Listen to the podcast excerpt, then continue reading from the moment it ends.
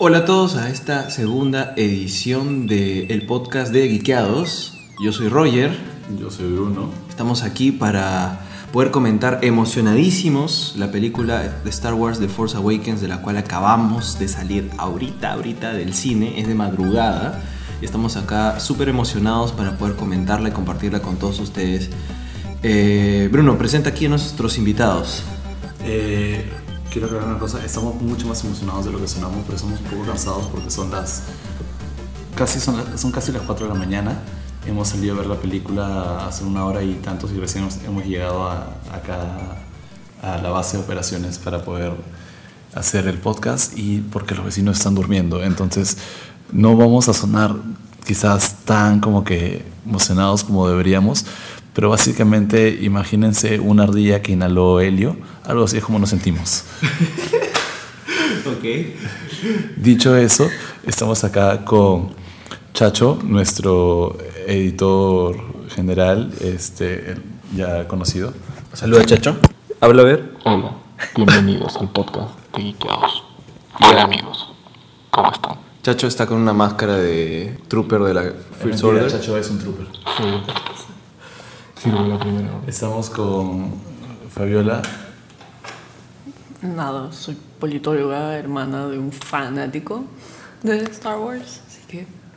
Y he Sí. sido raptada por Chacho. Sí, Fabiola, si recuerdan, estuvo también en la edición de Jessica Jones del Stream a todo el cable. Estuvo con nosotros comentando La ya. gente la recuerda. Claro, le recuerda. Hoy día le dijeron, he escuchado tu podcast. Está bien, claro. Es eh, ya segunda vez que nos acompaña en, en producciones de Geekeados. Y estamos también con Santiago. Hola, Santiago. Hola. Él también es parte de... es- Santiago es parte del equipo de redactores de Ikeados y el único que quiso venir a esta hora. No, mentira. Es su cumpleaños además. Bueno, ya no, porque fue hasta hace un ratito. Pero ha pasado su cumpleaños viendo justo The Force Awakens. Así que, am- amigos, bueno, no podemos hacer mucha bulla, podemos emocionarnos bajito, pero comentemos así a primera instancia, sin spoilers todavía, simplemente digamos un par de palabras de qué nos ha parecido Star Wars The Force Awakens. Comencemos de repente por Santiago, tú, que eso fue tu cumpleaños. Bueno, de hecho la película me encantó. Eh, te hace sentir un montón de emociones que no te esperas. Te agarra desprevenido en varias cosas, pero es muy buena. Eh, solo tengo un- par de críticas que ya más adelante las diré. Pero, o sea, en verdad es muy buena película, pero fácil sola no se sostendría. Está muy bien para ser parte de una trilogía y de toda la saga de Star Wars. Pero, o sea, em- está muy bien hecha porque es la primera de la trilogía. Pero tanto como la película individual, no sé si llegaría a convencer. Eh, simplemente un pequeño comentario a lo que acabas de decir.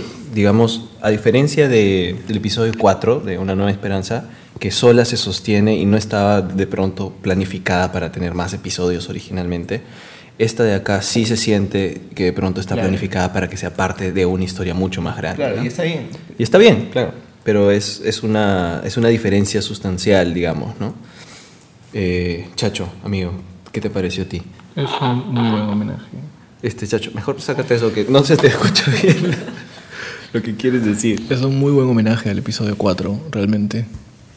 O sea, mantiene la fórmula del episodio 4, va en lo, en lo mismo, en, digamos, en cuanto a estructura, lo que sucede, el descubrimiento, el droide que tienen que buscar, o sea, realmente todo ese tipo de cosas ayudan un montón. Estoy hablando muy bajo porque realmente me han dicho que hable bajo. Pero tampoco susurres, amigo. Pero, pero sí, o sea, en general a mí me ha gustado. Qué bien. También tengo mis observaciones que luego las iremos dando cuando podemos hablar spoilers, pero me pareció que es una película que sí abre muy bien en esta nueva saga de Star Wars. Ahora, Fabiola. Eh, nada, igual me ha gustado un montón. Creo que no, no, no le tengo tanta crítica, creo, realmente. O sea, tiene sentido también porque es parte de, y tú sabes que van a haber más y, y que no es toda la historia. Y, y tiene personajes bien badass que, no, que tienen historias chéveres. Entonces, y, y lo digo también desde el tema de mujeres, ¿no? O sea, hay mujeres badass que tienen un poco el mismo tono de, de Leia, de cuadradas de Leia y este tipo de cosas. Entonces eso también está chévere, como que vuelves a encontrar las mismas características para ciertos personajes, pero dentro de una nueva época. Entonces eso es bacán. Bruno.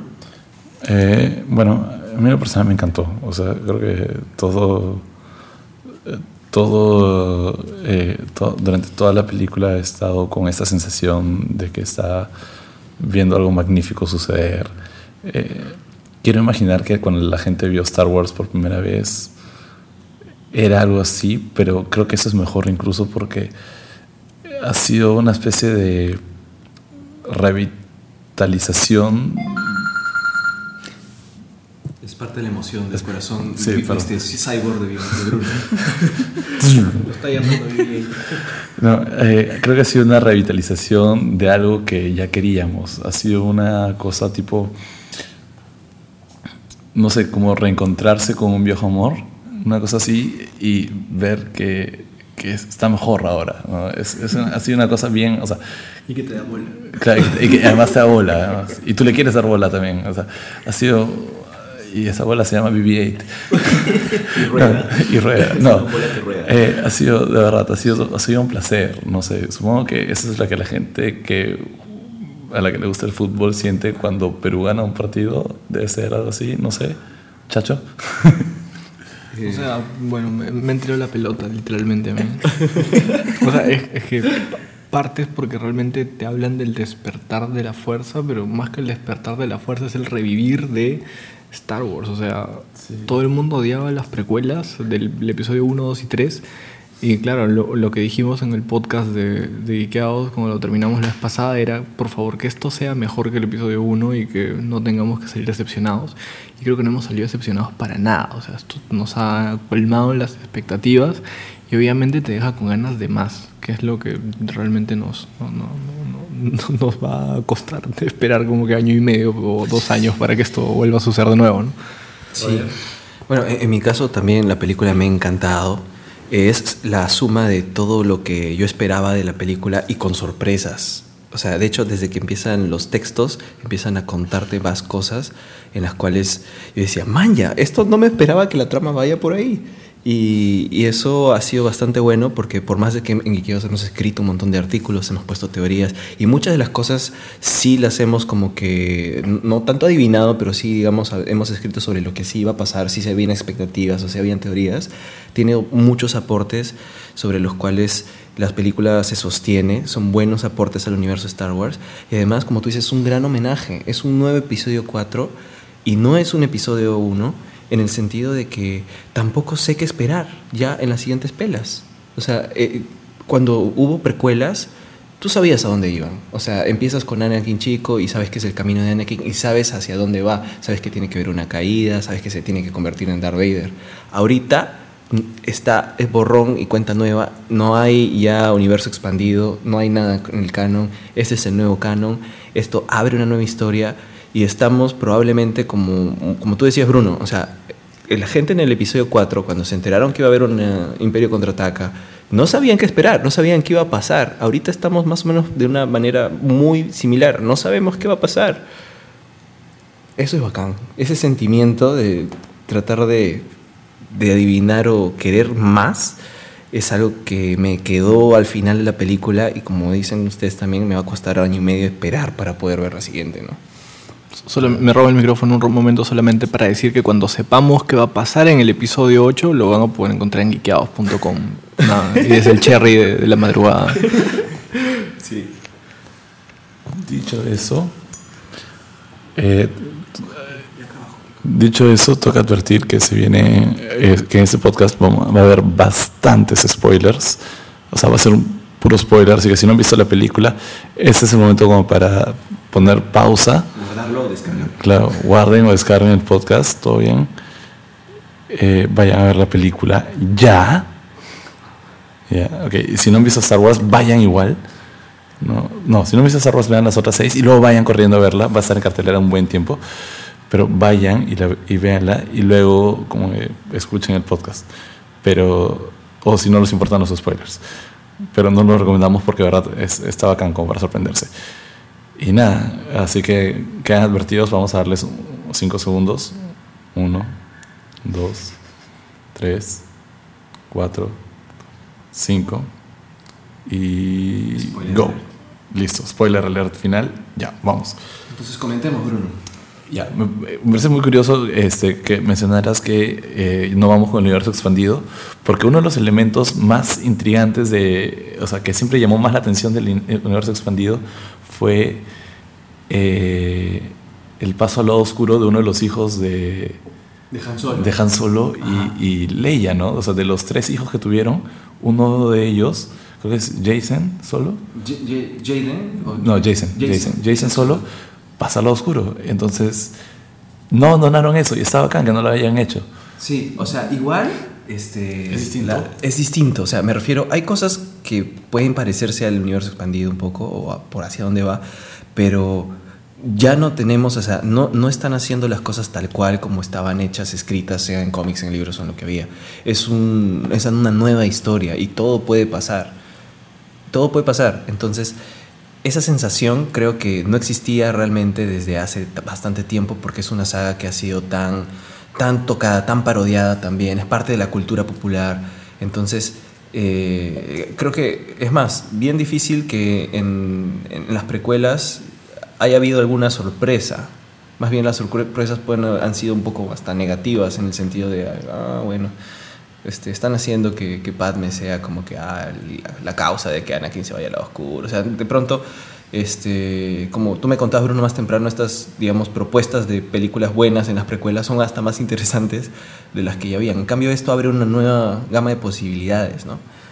No sé, ¿por, por dónde comenzamos a comentar? Porque hay tanto que decir, o sea, de repente podemos comenzar por personajes. Yo creo que vamos, vamos primero a. Vamos un poco en el orden en que la película lo presenta. La película hace un, un esfuerzo bien interesante en presentarnos primero los personajes nuevos, ¿no? Nos presenta primero todos los elementos nuevos que van a ser parte de esta nueva historia y luego nos, nos devuelve a los personajes viejos. Y creo que es bien interesante que hagan eso porque esos personajes viejos juegan un rol en función de esos nuevos personajes y no, no se trata de un fanservice en el sentido de que, uh, mira, ahí está tal personaje que yo conocía. No, em- empecemos por encariñarnos primero con esos personajes y luego su relación con los personajes viejos es, o sea, es interesante por lo que funciona, o sea, De la por- nue- en la nueva generación. Claro, con la nueva generación ya no es interesante porque, ah, porque es el personaje que yo conocía. No, es interesante porque mira cómo se comporta con este nuevo personaje.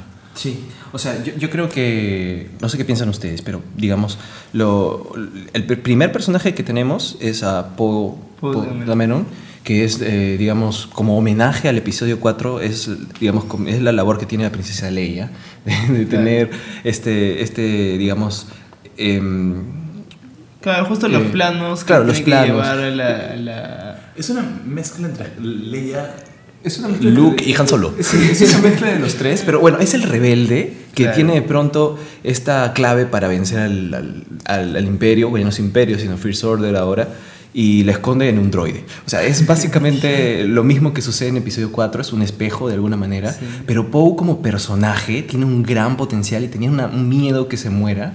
Es un piloto increíble, tiene un gran sentido del humor, es súper carismático. Y es valiente, o sea, Kylo Ren lo- o sea, se le enfrenta cara a cara y, y Poe Dameron, o sea, como que se caga de risa su cara. O sea, lo ve y le dice como que, "Eh, no te entiendo, mañana tienes que hablar mejor otra vez. ¿Quién comienza a hablar? Claro. Tú, yo. Claro. Claro, cómo funciona esto. Tú yo, ¿cómo es? Un Claro. poco más se le dice chavo pesado. Yo me moriría de miedo, obviamente, si me ponen al, al, al que es ahora el Darth Vader de la, nueva, de la nueva saga al frente. Yo soy un rebelde, obviamente me va a matar porque acaba de matar a mi, a a- a mi amigo. Y el pata va y le dice, ya bueno, ahora qué toca, mañas. Y Además se es- burla de él, o sea, se burla de él en su cara y no tiene ningún, o sea, ningún miedo de hacerlo. Probablemente sepa que lo van a matar o algo, él ya, ya cumplió su misión, o sea, en el sentido de que ya aseguró los planos, o sea, la, No, el sí. mapa este, y ya, o sea, su vida, como le importa menos que el hecho de que el, la First Order no triunfe. man. Es un rebelde dedicado, porque además hay una cosa bien paja que es. O sea, claro, él intenta huir no por cobarde, él intenta huir porque su misión es llegar a otro lado, ¿no?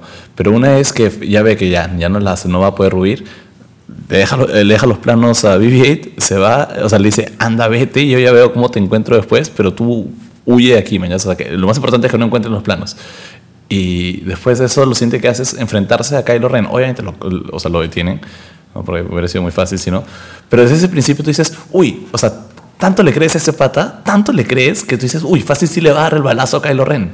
¿No? Y luego, y, y ahí aprovechan para demostrarte realmente qué tan poderoso es Kylo Ren cuando detiene un disparo, detiene energía en el aire. Y eso es algo que no hemos visto que ningún ni Jedi ni Sith hace haga antes. Sí, o sea, lo que se ha hecho antes es este. El único otro personaje que se ha atrevido a dispararle a un Sith Lord de alguna forma, aunque Kylo Ren no es un Sith Lord de alguna forma, es es, wannabe. es Han Solo a Darth Vader. O sea, en la ciudad de las nubes, Han Solo es el que primero lo ve y Claro. ah, le Y dispara a Darth Vader le Vader. pone la y Darth Vader como y que como lo desvía, lo- desvía, pero Kylo Ren no, no está, digamos, todo el tiempo como que concentrado en la bala, sino que la detiene, sigue caminando por ahí, la bala sigue, no la bala, digamos, el, el energía, el de láser del, del blaster, queda ahí suspendido hasta que se va.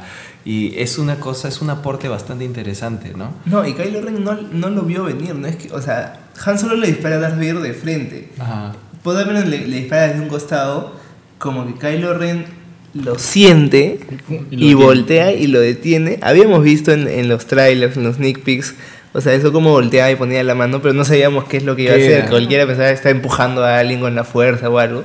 Y detiene un maldito rayo láser en el aire. Y el pata después sigue con su vida y, o sea, la fuerza es tan fuerte en él que el rayo, el rayo láser se queda ahí, se queda ahí hasta que el pata se va y ya como que lo suelta, man. Sí. Es increíble. O sea, perdón, chacho, dale. No, dale. no, yo, yo, yo iba a decir que a mí me tocaba hablar sobre Finn porque era un Stormtrooper, pero... Ah, no, sí, digo, lo que pasa es que para terminar con, con Poe en realidad y hacer el pase a, a los demás, o sea, la- el tema de, de los planos de Luke y él como esto es una especie de, bueno, de McGuffin raro o de falso McGuffin que igual tiene todo Star Wars, comienza así también en A New Hope, pero al final de cuentas es una excusa para presentarte a estos personajes nuevos y creo que lo hace muy bien y esta primera escena donde sale o la abre Poe, eh, Edgar Allan Poe también, ¿no? Este, eh, es tan buena porque te, me- te muestra a Poe, Kylo, Phasma y Finn. Y a Leia, ojo, ¿ah? Porque cuando habla Poe Dameron con el, Ah, con el tío, general, le dice, claro, esto tiene que darle a general, y el tío dice, Para mí ah, bueno, siempre para mí, será siempre realeza. será, para mí siempre será de la realeza. ¿no? Claro, Pero, son... ¿quién es este pata? ah? Eh, Este tío. Ah, O sea, estoy, estoy buscando acá y lo único que sale su nombre es Lord Santeca. Bueno, eh, Y, y no hay más información sobre, sobre él. Habrá que averiguar un poco sobre la batalla de Yaku, porque me, me, me dejó muy intrigado, pero supuestamente en Battlefront se establece un poco, hay un DLC para la batalla de Yaku. Sí, pero la Y- batalla es, o sea, Y es una batalla entre justo la Alianza Rebelde y los remanentes esa del Imperio, ¿no? Claro, esta película sucede 29 años después de la batalla de Yaku. Sí, entonces, pero digamos, algo de, de ahí, de, o sea, algo tenía que haber quedado de, de, de los rebeldes o de la gente que vivía en Yaku, no sé, la verdad no tengo mucha Mira, idea. Acá en la wiki oficial de Star Wars, lo único que dice es que mide uno- un metro con 94 de alto, cual es bien alto. Es bien alto, tiene ojos azules, pelo gris, le gustan los paseos largos por el escenario. tiene pelo gris, ojos azules. eh, su perfil de Tinder, ¿no? sí, alucina. le gusta la piña con la Claro. bajo la lluvia. Y no, y dice nada más que vive, que vive en este planeta. Yo creo que eh, ojalá y ojalá más adelante la información que recibamos sobre este personaje sea interesante, aporte a la historia. No de repente algo en el universo expandido nuevo. O sea, esto de, de repente algo con, con las películas de antología que van a ir saliendo. Pero pero también es bacán, ¿no? Porque nos indica que, o sea, que la resistencia, ya, es- y creo que es parte de lo chévere que ha, ha hecho JJ al momento de establecer esta nueva historia, es que ha creado un universo en que no necesitan explicarnos todo. Pero- y eso me recuerda un poquito a episodio 4. Es lo que te iba a decir, o sea, en episodio 4 no, No nos nos explican explican cómo, por eso es un poco un cierto McGuffin que es una excusa para avanzar con la historia. Sí, sí, sí, porque todo no, no explican, no explican cómo, cómo saquen los planos de la estrella de la muerte. No. y, y podrían hacerlo, en un libro, o sea, podrían hacer que Te lo lo a One- explicar ahora, Lo pueden explicar, pero no Pero es necesario. podemos vivir sin saber eso. Exacto, no lo necesitamos saber y más bien nos vamos enamorando de estos nuevos personajes. Ese es Pope. Y tú querías hablar específicamente de los Stormtroopers. Ah, no. Perdón. Sí, solamente quería decir que a mí me parece que este quiebre entre el relato de texto inicial y que luego no te expliquen exactamente cómo es que ocurren las cosas, simplemente el relato te lanza el tema de si Leia está mandando a esta persona para que busque este plano en específico y luego ya es la persona que encontró el plano y tú sabes. Yo siento que es parte de, de de cómo siempre he visto Star Wars. O sea, yo siempre siento que lees el texto previo. El texto previo es interesante precisamente porque sabes que el salto lo vas a tener que imaginar. Y siento que si, si te explicaran eso, el texto previo sería simplemente como... "Eh, Que, es algo ok". que, que, falla en las precuelas. que falla en las precuelas. O sea, esto, es, esto es algo que estaba más en la trilogía original, Que en las precuelas era como que, ah, política, eh, Guerra. ¿no? Claro, Comienza con guerra. Sí, hay literalmente una, una de las precuelas que Sí, empieza con con guerra. guerras. La- el episodio 3, ¿no? Episodio 3 de guerra. la- Ahora, el texto ha sido igual de interesante que las situaciones en la trilogía original. Te, te- te- te da como que el dulcecito antes de que comiences a querer todo el caramelo. Sí. es que es cierto, o sea, te dice todo, te dice que Luke desapareció, te dice que este Que la primera orden eh, está luchando contra los está buscando de- a, a Luke, o sea, te- que, que Leia está a cargo de la rebelión o de la resistencia, que Cualquier ruido que puedan escuchar ahorita es Roger comiendo chocolates. Es que dijeron caramelo, entonces. Mira, que, el que coma chocolates no puede hablar mientras come los chocolates. bueno, entonces eso. No, pero hay, hay otra cosa que quería agregar a, a esto antes de que... O sea, yo sé que tú vas a hablar ahorita de, de los Stormtroopers y te voy a dar de paso la pelota con esto, pero solo quiero comentar que el plano con que... El primer plano en que vemos un personaje acá es el plano en el que vemos la nave de los Stormtroopers este, bajando. Y es un plano medio cer me- o sea, no tan cerrado, no cerrado, cerrado como que un primer plano de un Stormtrooper, sino es un plano cerrado de Stormtroopers en general.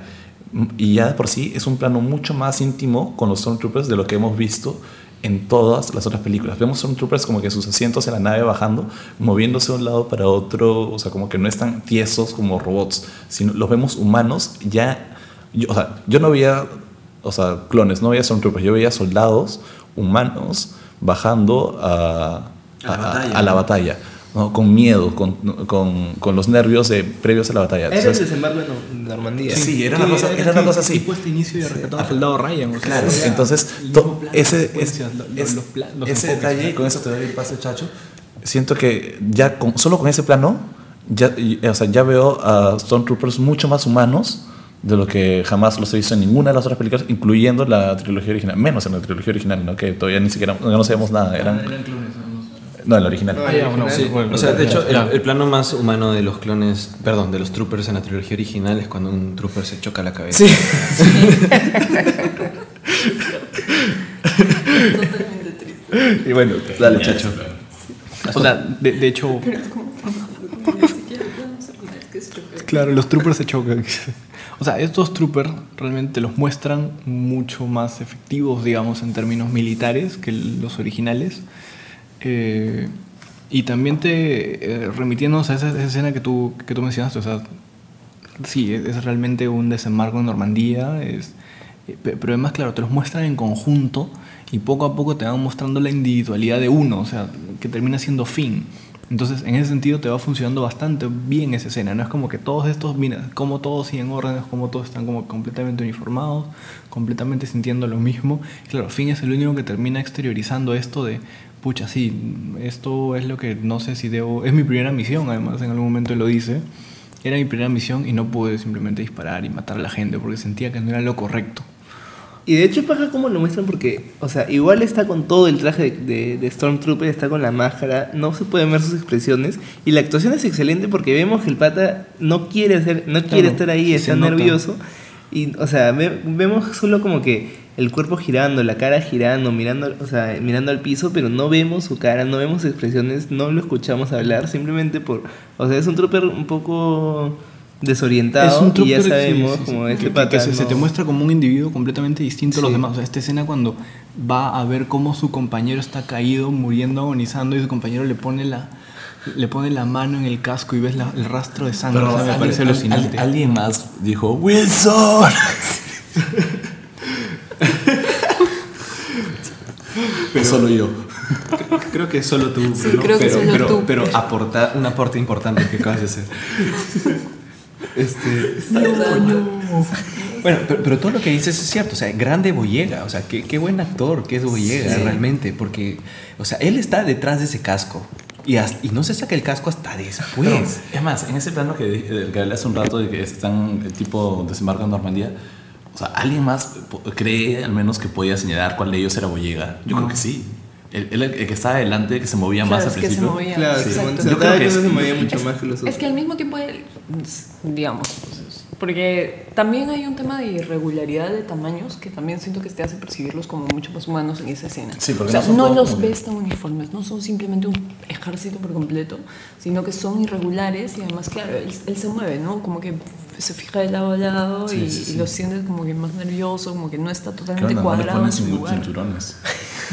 Bueno, justo esa era la diferencia entre los Stormtroopers de las originales y los Clone Troopers de las, prim- de la, de la secuela, de las precuelas, porque en las precuelas todos eran como la misma persona y todos ten- tenían igualitos, pero si ves las, las originales, son de diferentes estaturas, son, o sea, hablan De- diferente, de hecho, la eso justifica gente... que Luke y Han, eso justifica que Luke y Han puedan, disfrazarse porque ellos son de diferentes tamaños. Es más, Leia le dice... Claro, Leia le dice, cuando eres un poquito chato para ser un Stormtrooper, Luke le dice, oye, no jodas, estamos... He venido a salvarte. Sí, pero Chacho, eh, no sé, ¿tú qué sientes respecto a esta humanización de los Stormtroopers? O sea, yo al final siento que en realidad la humanización termina recayendo en Finn, no en el resto. O sea, el resto sigue, sigue con sus funciones normales, sigue cumpliendo sus órdenes. Realmente estos disparan mejor que... estos se aciertan. Pero que son sanguinarios, o sea, de verdad es una masacre lo que hacen. Sí, bueno, y Captain Phasma, además que y Captain Phasma, que no me queda claro, creo, creo que no es una casa de recompensas como se, se pensaba. No, es, la, es literalmente es un... La capitana Es la capitana, claro, o sea, de, de de los los Stormtroopers. Troopers. Y dentro de eso, eh, me parece muy... inter- Este, pero ¿sabes qué? No, no creo que Finn sea el único humano. Finn, o sea, es el humano de los Stormtroopers, digamos, el, el rebelde bueno, por así decirlo. Pero lo- hay otros Stormtroopers que demuestran cualidades muy humanas, que es, o sea, la ira contra ese traidor, porque le gritan, traidor, y se lanzan a mechar. O sea, más adelante la pela, se mol- están molestos con él. Lo, lo resienten el hecho de que él se haya, se haya escapado.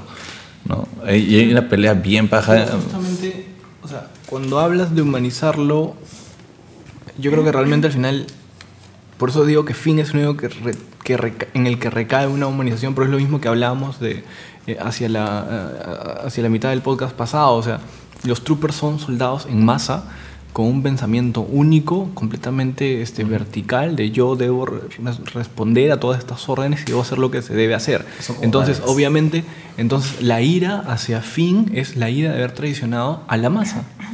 O sea, has traicionado a lo que somos, a, a nuestro ejército. O sea, Es verdad. no, no, no- no- porque este trooper no habla de que lo ha traicionado a él, o sea, ha traicionado a todos los Stormtroopers. O sea. Tienes toda la Y, razón. y además la humanización recae en Finn porque Finn termina siendo el único que deja de tener un nombre código, sino que termina teniendo un nombre Sí, propio. eso sí. Eso, yo, yo tengo una duda. Eh, Finn de- más, más adelante cuenta que, o sea, que a él lo recogieron cuando era chico para entrenarlo porque no tenía papás o algo así. Eh, Pero, Más que no tenía papás, o sea, usualmente lo- los, los, los troopers se, se llevan a los niños y los entrenan, ¿no? ya, pero, o sea, entonces Finn nunca tuvo nombre o no se acuerda. O porque, o sea, de hecho, antes de ser FN 51, Ah, 48, Es verdad. Hay un detalle ahí, porque efectivamente, o sea, Finn dice, es el único nombre que jamás me han dado, pero también dice eh, que se lo llevaron de pequeño...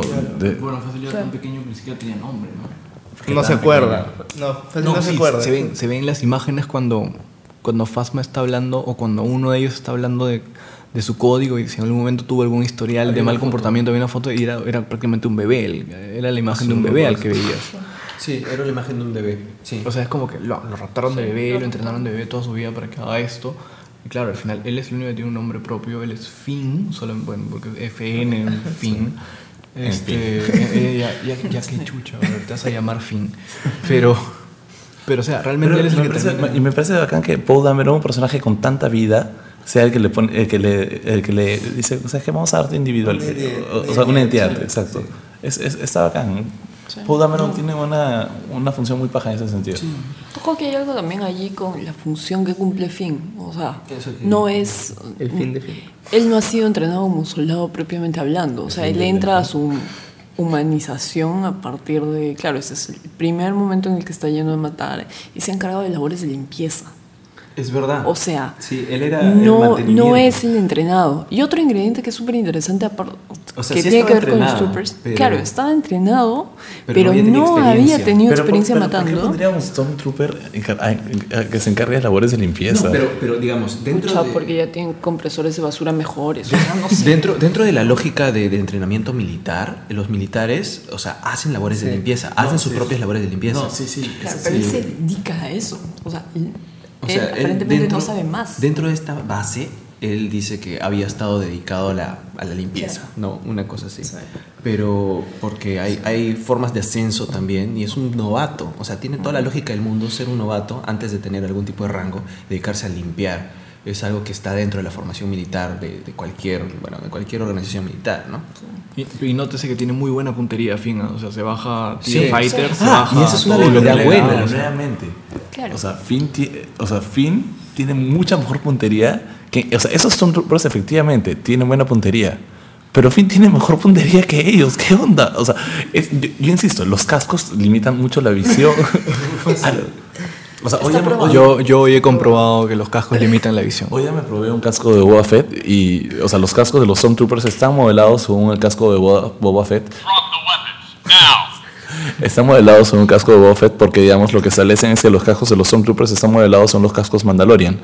¿no? Entonces, eh, esos cascos limitan la visión. Yo sé que supuestamente no, ya supuestamente son soldados perfectos, pero man, o sea, es imposible ver con esas cosas y creo que Finn, eh, o sea, como- Pero digamos, agarrando lo que tú dices, este, lo que a mí me, me gustó mucho también de Finn es el hecho de que se enfatiza en que tiene una habilidad. O sea, eh, sea, digamos, encargo de limpieza o algo esto, él mismo se considera a sí mismo que es bueno con los blasters. De hecho, busca blasters, Claro. aporta en ese sentido. En, en un momento tiene, un- tiene una pistola, Sí. tiene una, una espada y decide, no, mejor agarro la tola, man, ¿ya? porque Sí. tiene mucha más experiencia con eso, Y- sabe que es bueno. Eso. cu- Y es algo que, que- claro, es el hecho de que no, que digamos, si muchos nos quejamos que los Stormtroopers de Star Wars no tienen puntería en absoluto, y el único que los considera como buenos es Ben Kenobi cuando dice, oh, estos son muy precisos. Es algo que hablamos en otro pod- podcast, ¿no? Este, fin, digamos, eh, es- es- demuestra que sí, o sea, que puede haber una persona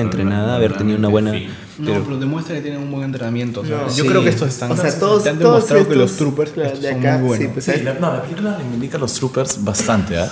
O sea, en verdad los troopers se vuelven como que o sea, se vuelven mucho más interesantes porque a, a mí me parecería súper interesante ahora ver el entrenamiento de los troopers. Por primera vez realmente me interesa. Cuando eran clones, eh, o sea, estoy seguro que, o sea, esa escena que ponen a todos los Daniel Logans, a todos los mini Boba Fetts como que en pleno entrenamiento de las computadoras, este, preparándose para... Fácil, man. O sea, eso o Gata o yo qué sé. Están haciendo cualquier cosa menos realmente mostrarnos un entrenamiento chévere. ¿no? Y después de eso, los Stormtroopers que ves en las otras los ves ya como máquinas perfectas. Entonces, ahora es la primera vez que veo Stormtroopers el- que realmente me interesan. Me interesa saber más cómo, se- cómo llegaron a ser quienes son. Antes, era, o sea, antes me parecían eh, pajas, pero era como que ah, ya son una fuerza, una fuerza así ya militar perfecta. Ahora es como que son una fuerza militar con fallas y me interesa saber qué pasa con ellos. Exacto. Pero además tiene un elemento que es súper paja es, y que se siente en esta película más que en algunas otras, que es el elemento de adoctrinamiento. O sea, están ellos escuchando cual auditorio a un político frenético Ajá. que tiene además todos los ingredientes de política de adoctrinamiento y autoritaria detrás. O sea, esta, esta idea de la bandera roja y negra flameando detrás O de sea- él, el primer plano, el sudor, la energía con la que lo pone. Además, es un personaje que no tiene casco. Es claramente político, está convenciendo. Los demás lo están siguiendo. Este ingrediente que es total y completamente psicológico de, de yo estoy convenciéndolos de que de la tradición está mal y, y, de que hay toda una dinámica detrás, me estoy dirigiendo a ellos como a nivel de conciencia, es súper interesante también y cuaja con todo lo demás, es súper bacán. Todo este elemento que siempre se hablaba de cómo el imperio representaba de alguna forma a los nazis, esta vez lo sintió mucho más fuerte que antes. O sea, Hawks dando su discurso realmente era Hitler dando su Sí. discurso. Y, y los planos eran Lenny Riefenstahl, ¿ah? Totalmente. O sea, tenías ahí tu contrapicado, tenías tu plano cerrado del pata, lo endiosabas y la masa de gente levantando el brazo. El puño facho, fuerte, el puño facho, fuerte. Porque además, ¿sabes qué? Esta es la primera vez que siento que los Stormtroopers además tienen que ser convencidos de obedecer. ¿no? O sea, porque en las anteriores los Stormtroopers simplemente obedecían porque era su chamba. Esta vez siento que los Stormtroopers tienen que ser convencidos. O sea, ese discurso es una cuestión de mantenimiento. En las anteriores no era necesario. Si Vader decía disparen, disparan. Esta vez los Stormtroopers tienen que ser mantenidos psicológicamente, que es algo que no hemos visto antes. Entonces, eso está bien bacán. Y es algo que es importantísimo en la guerra. O sea, la propaganda mueve y justifica además las acciones políticas que toma un país. O bueno, en este caso no es un país, sino es una organización Un galáctica. Bueno, y justo eso de que lo tienen que convencer es que es lo- cuando regresa lo de esa más hum- humanización de los troopers, porque lo que, lo que Hawks dice es, es- estos rebeldes, traidores, quieren el desorden, que o sea, es una, o sea, eh, están apelando a que nosotros somos, Somos los ordenados. buenos, somos ordenados, somos para que tu familia viva tranquila Sí, y es feliz. algo que antes no era necesario. Antes simplemente era como que el malvado imperio. Ahora es como que hay una relativización. Incluso es como que. O sea, es- o sea, yo veía eso y decía, claro, o sea, es como que los nazis y todo. Pero es como que esos patas saben o sea, a quién siguen, saben por qué hacen lo que hacen. O sea, se- me hizo acordar tanto al tema de los nazis, que- pero también con el tema de los nazis, tú también te acuerdas ya revisando la historia, que muchos alemanes siguieron a, o sea, siguieron a Hitler porque no sabían realmente qué estaba pasando y era como que el pata que les ofrecía sacarlos de la miseria. Entonces, en este caso también, o sea, ¿qué, habrá pasado? ¿Cuál es el contexto? Y de hecho, estoy seguro que se va a explorar un poco más, en que vive- vivían después de la caída del imperio, que permitió que, claro, digamos, la mayoría son secuestrados de chivolo y lo dice Finn, pero es porque es importante mantenerlos y qué, en qué contexto viven que además permite que ellos cuando ven, o sea, ven la realidad, o sea, ellos puedan mantenerse bajo este control, ¿no? Claro, porque Fi- Finn, es- Finn escapa de eso. Algo que me, me gusta de, de estos Stormtroopers también es el hecho de que cuando aparecen en escena sí te dan miedo, o sea, es una amenaza real. Cuando de pronto está Daisy y Boyega, este, perdón, Rey, Rey, y, Rey y Finn están como que este, en, en- El mercado. en el mercado o algo y están los Stormtroopers ahí, el terror que le tiene Boyega que lo encuentren, o sea, de a volver a la First Order es, es bastante grande y eso es un aporte que, que juega mucho en la labor que, que, que tiene en el equipo, en este nuevo equipo y en la, en la agenda que tiene personal dentro de la historia, ¿no? Porque lo que él quiere es huir. Un poco en el episodio 4 lo que pasaba es que tenías a un personaje que quería sal, o sea, no involucrarse y huir, que era Han Solo en ese momento, ¿no? Han Solo quería que le paguen y se vaya, que le paguen y se vaya, y finalmente tiene hasta por ley ya un poco, y porque se da cuenta que es lo justo y tiene amigos esas relaciones, el hecho de no, me quedo y voy a apoyar a la causa rebelde. Y en este caso, Finn, de alguna forma, también cumple más o menos ese rol, porque aunque, digamos, su primera intención es, con el terror que le tiene, no a Java de Hutt, sino a la First Order, irse y escaparse lo más lejos posible y termina involucrado más bien en, en la resistencia, ¿no? Claro, pero además de eso es, es interesante, o sea, ese ingrediente es interesante porque al mismo tiempo tiene la plena conciencia de que no hay forma de derrotar a The First Order, no Ah, sí, hay forma. Y es como cualquier cosa que ustedes se pregunten, no lo van a lograr, no van a poder, esto no se puede, yo he estado dentro, yo los conozco, yo he estado en ese tipo de situación, esto no se va a lograr. Está- está Entonces tan es como, exacto, está totalmente adoctrinado y al mismo tiempo tiene unas ganas de vivir muy fuertes, pero simplemente de desaparecer, o sea, él no quiere nada sí. contra ellos, no quiere meterse, me voy. Es como que, o sea, sabe que es incorrecto lo que hacen, pero sigue creyendo en la doctrina de ellos. O sea, sigue que creyendo que son disciplinados, sí- siguen creyendo que ellos son, Son los que superiores. están superiores. A pesar de que, de, que no, de que toma decisiones contrarias a las de ellos, sigue pensando que ellos son de alguna manera la, fuerza invencible.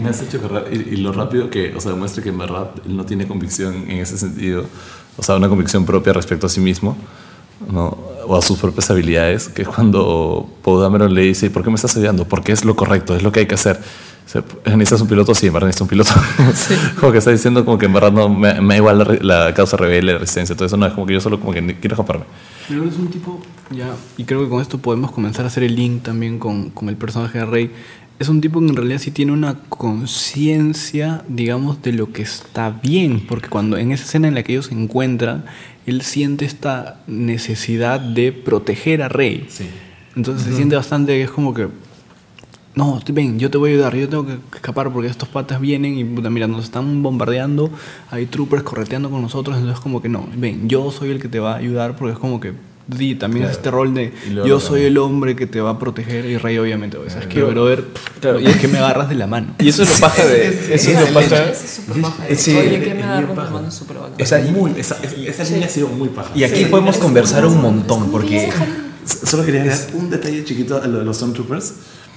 Que me han dado mucha risa los Stormtroopers también. Sobre todo esa escena que Kylo Ren está como que, eh, que está asado y, Ah, y- sí, y- y viene y- guardias, guardias, guardias. Y como que haciendo el pasito Claro, claro.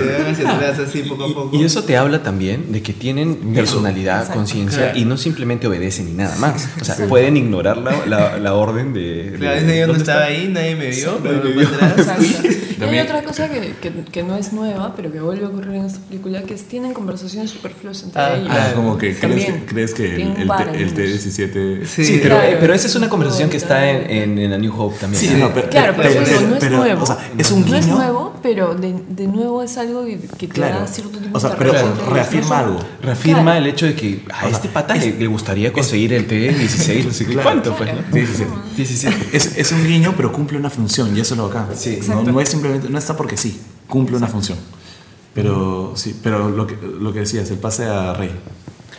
Es que Ah, Rey podemos hablar un Rey. montón. O sea, Rey. Inquieta, o sea, de- uh, Rey. Ahí está, o sea, ya, ya lancé ya el, el- claro, ya te, ya te abrí la puerta. O sea, ella agarra, ella agarra y le dice, oye, ¿sabes qué, bro? Suéltame la mano, yo me puedo defender sola, yo gomeo más que tú. Y lo demuestra. O sea, es No, y que Rey se puede defender sola completamente. Me gustaría que Fabiola abra el tema Sí. de, de Rey.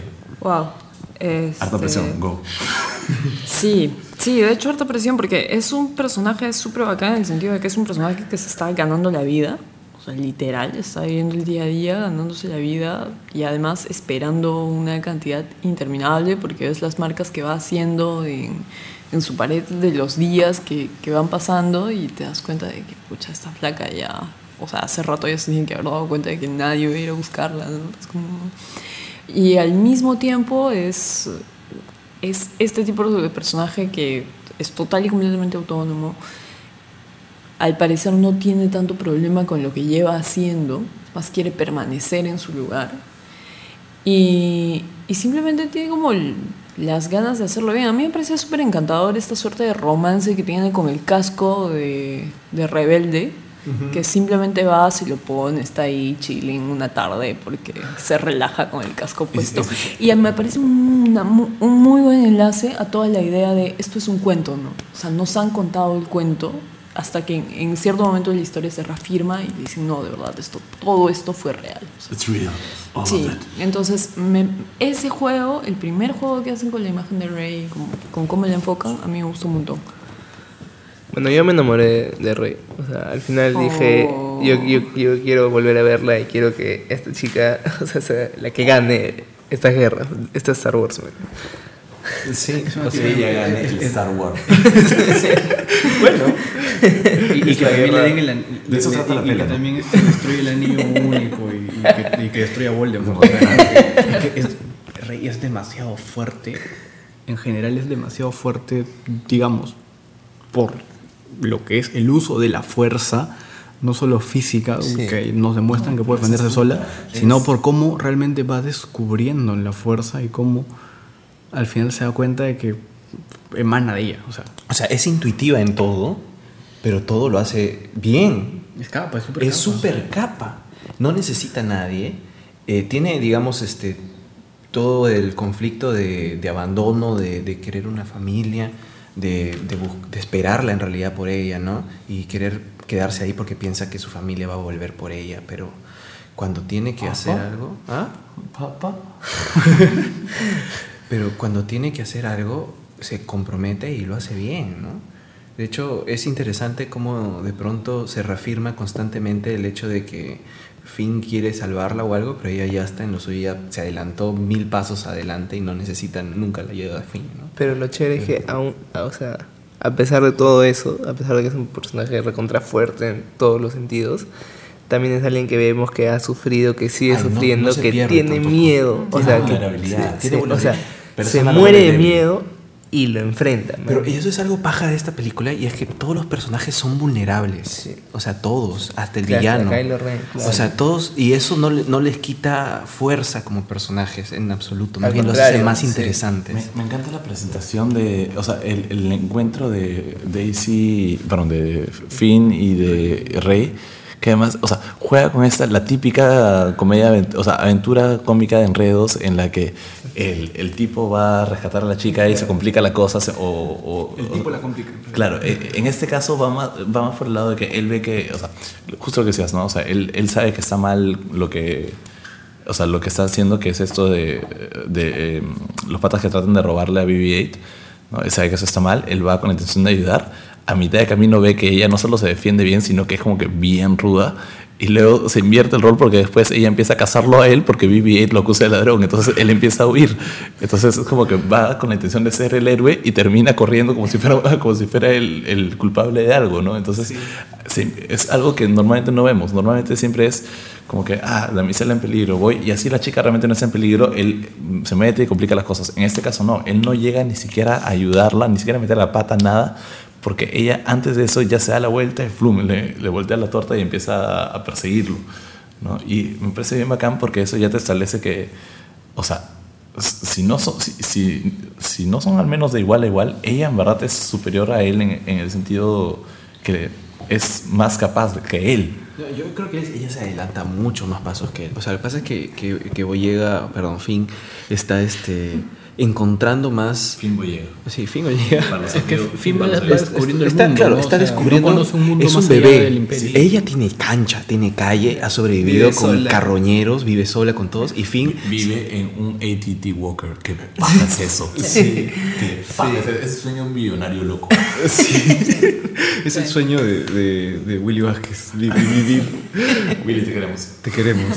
Es el sueño de un fan de Star Wars. ¿Por qué no quisieras vivir dentro de un ATT? Es paja. Pero Lo de man. Sí, pero digamos, eh, Daisy, con todo eso, con toda la, la crudeza de, de la vida que ha tenido, que probablemente por el flashback que tuvo, ha vivido por lo menos 10 a 15 años sola en ese lugar. Unos 18, 19 años. La edad de Luke. Debe tener la edad de Luke. 20. Yo le pongo 20, yo le pongo 20, un sí, poquito más. 21 más. O sea, en la vida real tiene 23, ¿no? Daisy Ridley. Sí, no, Sí, no, mucho no, más. este, está, está muy vieja para ser entrenada. Eso, eso- eso sí lo sabemos.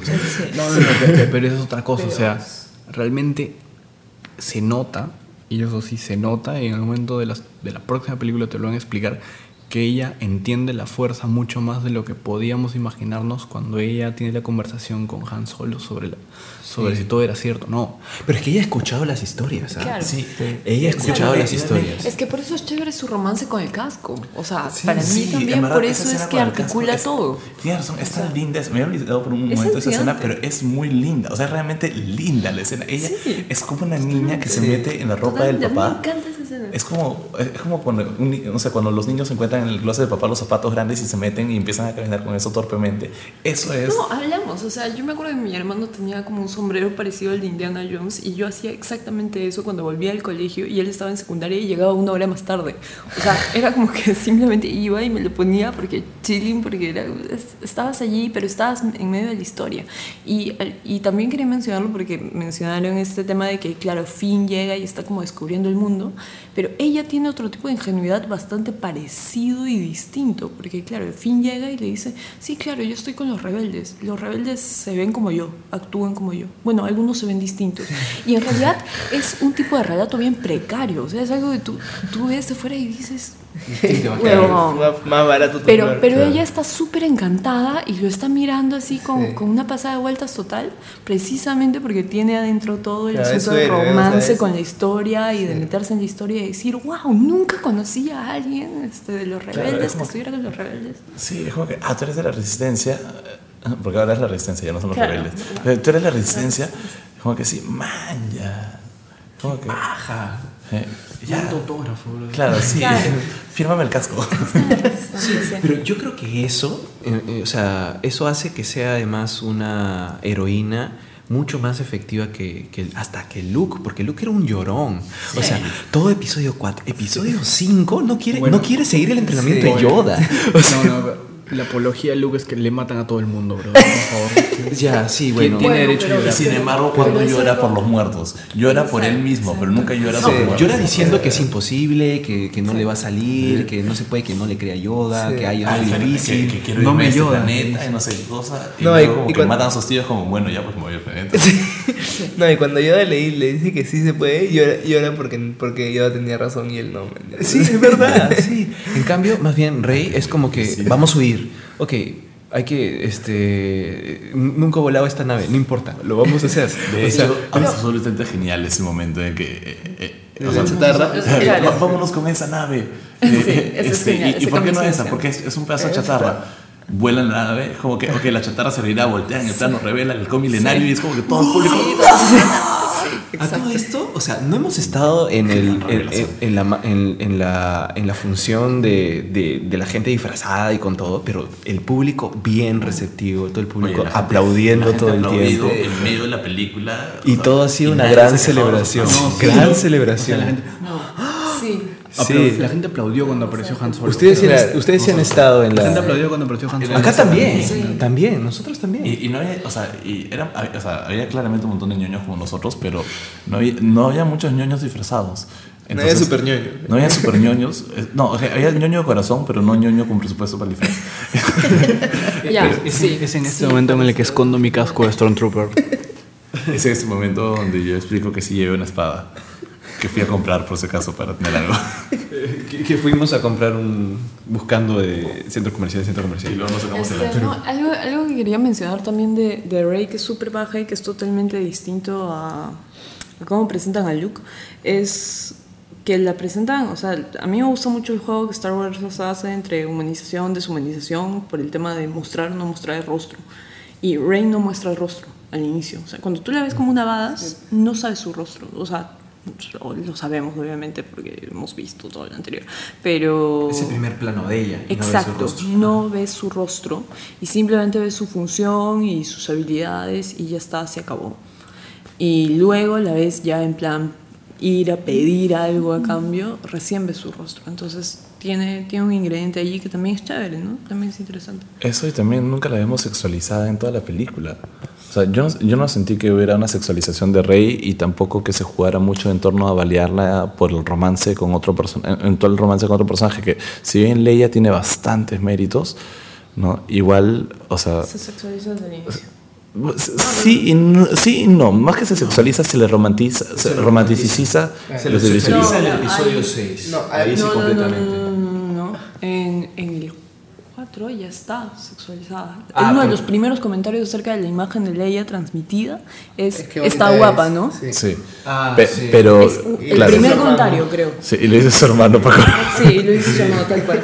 Claro, O sea, sí, claro, o sea, no, sí se, se sexualiza Leia, pero también, o sea, parte de la validación de Leia es que todos se sienten atraídos hacia ella, ¿no? En cambio, eh, Rey no, o sea, si bien, claro, sentimos que Finn siente una atracción hacia ella, la atracción de Finn es más, no es tan, ah, qué bonita esa chica, es más, ella me miró de una forma en la que nunca sí. nadie me ha mirado, Ese que es, diálogo es importante. Claro, le dice, le dice, tú me has mirado como nadie me ha mirado, pero, o sea, parece que le está diciendo un discurso romántico, pero más se siente como un discurso de... De tú- claro, tú me reconociste como un ser humano y eso nunca nadie lo ha hecho.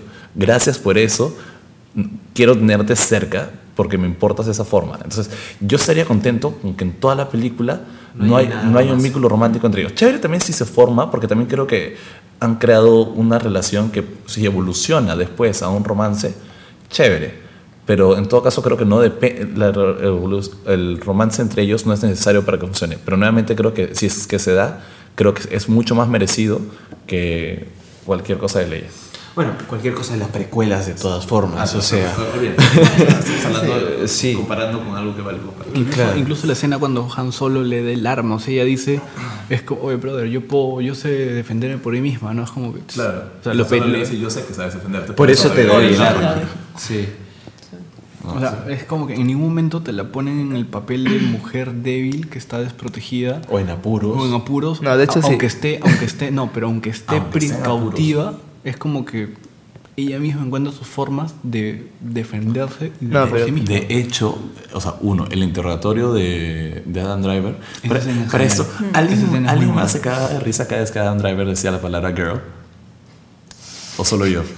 Creo que Sí, creo que varias veces. pero- Sí, porque eh, dice The Girl. dices. The Girl, The Girl. Sí. Y yo pensaba como que, eh, como si Leia fuera, o sea, me imaginaba a Lina Dunham vestida de Leia, o sea, Leia con su túnica blanca y sus, sus trencitos y todo.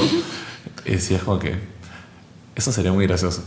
Pero, sí. Para los ñoños que no tienen la referencia, estamos hablando de la serie Girls, donde aparecía Dan Driver. Que, claro, que es la, la serie que lo lanzó a la fama. Y Lena Dunham es la protagonista y creadora de esa serie.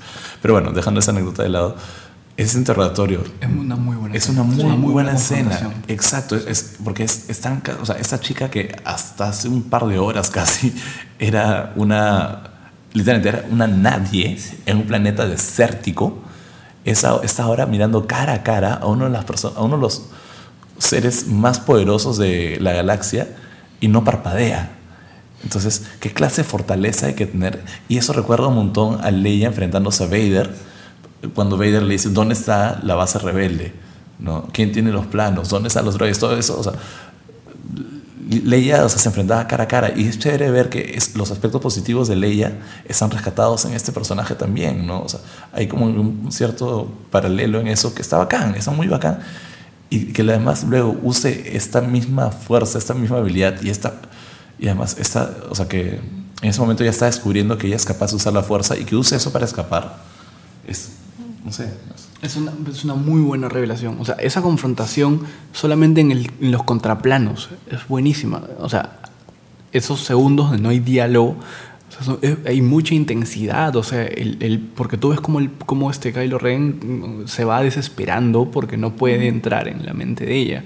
Y te vas dando cuenta cómo ella se está dando cuenta de que puede hacerle frente a, al, al poder que le está intentando usar, que ya vimos que sí funcionaba porque lo usó con Poe Dameron. Claro, que Poe Dameron, ya, y nos han establecido, Poe Dameron es un badass que, sobre- que aguantó un primer interrogatorio. Y este segundo interrogatorio con Kylo Ren Ya no pudo. no pudo. ¿no? Y que, o sea, realmente queda destrozado. ¿no? Y Kylo Ren sale y dice, ok, los planos los tiene un droide que, eh, modelo bebé. Pero ojo que también hay, hay, un tem- hay un pequeño tema en el interrogatorio de Rey que es, en realidad, él sí entra aparte de lo que ella tiene en la cabeza. O sea, tú- el, el momento en el que le relata, sí, tú estás tremendamente sola, estás así, ya tal, Ah, tal, no, tal. es es- y luego ella le dice, sal de mi cabeza. Y a partir de allí es como que ya tuviste el mapa. Y, ahí Y ella se mete en su cabeza. Exactamente. O sea, Entonces aprende como Goku. O sea, mirando, Sí. mirando la técnica Sí. del otro y la aprende él. Entonces, de- de Es Jessica Jones. Sí, no, y, y es. Dale, dale. No, no, no, estoy viendo. No, o sea, a mí lo que me parece súper interesante, o sea, las escenas que tiene eh, Rey con, con Kylo Ren son muy buenas porque son como, como contrarios completamente. Kylo Ren es interesante no solamente porque es un villano recontra este, complejo en el sentido de que tiene todo esta... Tiene complejos, Es que, es que tiene complejos porque no sabe, no, no está completamente seguro que esté haciendo lo que debe hacer. Todavía tiene como que rezagos de, de luz que lo atacan, como él mismo lo ha dicho. Pero al final de cuentas es un niño llorón con sus berrinches. O sea, no le salen las cosas y empieza a destruir eh, el espacio. Es un niño llorón. Y además saca, o sea, y no destruye como que, como- o sea, no es una cosa que usa la fuerza y dice, ah, no, saca su espada. Y empieza a destruir material del gobierno. O sea, eso, eso, No, no, esos no. son dos memorándums. No es, no es material del gobierno, es material de la First Order, que no es su gobierno. Ah, no es un técnicamente. es sea, verdad, no es un gobierno. Es, es una fuerza paramilitar. Es una fuerza paramilitar, tienes razón. Pero igual, es presupuesto de la fuerza paramilitar. O sea, está. de- de- y, Sí. y- y lo Son dos aguantas. memos, es verdad. Son dos memos al menos. ¿Ya? Y, y es como que Rey en ningún momento, ni, ni con aunque estuviera en problemas. Claro, tiene que hablar con el pato de recursos humanos o algo después. Kylo, ¿qué está pasando? Sí. ¿Qué podemos hacer para...? Y, y yo creo que, sobre todo en ese momento en el cual nos revelan por primera vez el rostro real de Kylo Ren. Se saca la máscara y te das cuenta que su máscara es de pose completamente. No la Es- necesita. No la necesita y es por una cuestión de fanatismo a Vader.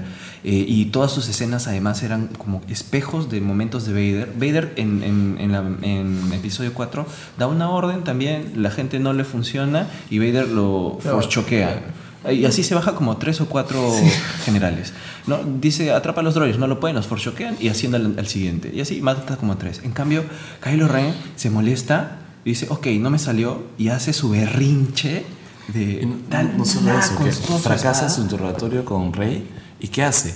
Va donde Snoke y, le- y literalmente la acusa con Snoke. Dice, La eh, chica tiene fuerza.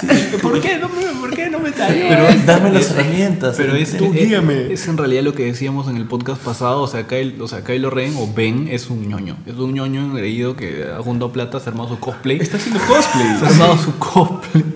Bueno, en ese caso nadie sabía que Darth Vader era así y, y bueno, en las películas originales no era así, pero, pero, o sea, él le da un muy buen homenaje a su abuelo con lo llorón que era Anakin en las, en las precuelas. Sí, Es pero- verdad. Y a su tío con lo llorón que era Luke también. O sea, Anakin y Luke, los dos son unos llorones horribles. Y este también es, o sea, llorón y peor, porque no le hacen las cosas y mata gente. O sea, Y an- antes de dar el salto a Kylo como para terminar no, sí, terminamos un, un par de cosas con Rey, pero y es paja que Rey no es así. claro. No es así, por eso digo. Y sobre todo se nota más, se nota más cuando, cuando están juntos.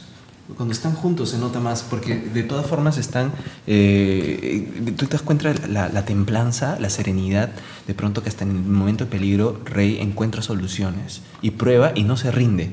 En el momento en que trata de hacer lo de estos no son los droides que estás buscando, Ah, lo hace una vez, Sí, no funciona, Dos veces. dos veces, no funciona. y a la tercera. Te- Lo vuelve a intentar, o sea, ella no se rinde. Bueno, y de hecho, pero o sea, eso- y lo usa y le sale bien y es, y, o sea, aparte que es una escena muy divertida, Sí. es de hecho es es Rey demostrándote lo hábil que es ella para utilizar la fuerza. Bueno, y todos, todos sabemos, o sea, todos los que estamos viendo la película sabemos por qué no le sale. O sea, al comienzo lo dice, al comienzo dice, pucha, me saldrá, me saldrá, ya voy a, voy a probar. Lo trata, pero no está segura. Ella no sabe que tiene la fuerza, está probando si la tiene. El pata como que le demuestra que no, que no está funcionando. Y se lo vuelve a decir, y lo dice medio nerviosa porque el pata se está acercando, man. Y en la tercera lo dice recontra decidida. Y ahí sabemos, y ahí sabemos ah, ahora sí le va a salir. Y efectivamente le sale. Pe- Pero sí es cierto eso que dices, la diferencia entre, entre Rey y Kylo Ren, o sea, realmente va desde la luz hasta la oscuridad en el carácter. En el carácter, está en la mochila. Estamos buscando batería, por eso nos está acabando la batería. En la mochila, dentro de la mochila. No, no, continúa, continúa. Así que este- Tengo esto por si acaso. Lo, lo que pasa es que se, se- se nota bastante, o sea, Rey obtiene su fuerza incluso cuando encuentra su propia calma. En cambio, Kylo Ren intenta basar su fuerza en su ira, en su ira y en sus berrinches. Es algo que de hecho Yoda predica. Yoda predica que hay que, o sea, que hay que estar calmado para hay que estar calmado para poder utilizar la fuerza, ¿no? Concéntrate. Y o sea, y Rey se concentra, ¿no? O sea, no es solo que se calma, se concentra y a través de eso es que se calma. Bueno, esa es la diferencia entre el, entre el lado oscuro de la fuerza y el, y el lado de los Jedi, porque los, los Sith sí utilizan su ira, y de hecho sí tienen fuerza, mañas. El Conde Dooku, este, Darth Sidious, Darth Vader utilizan su ira y son bastante fuertes.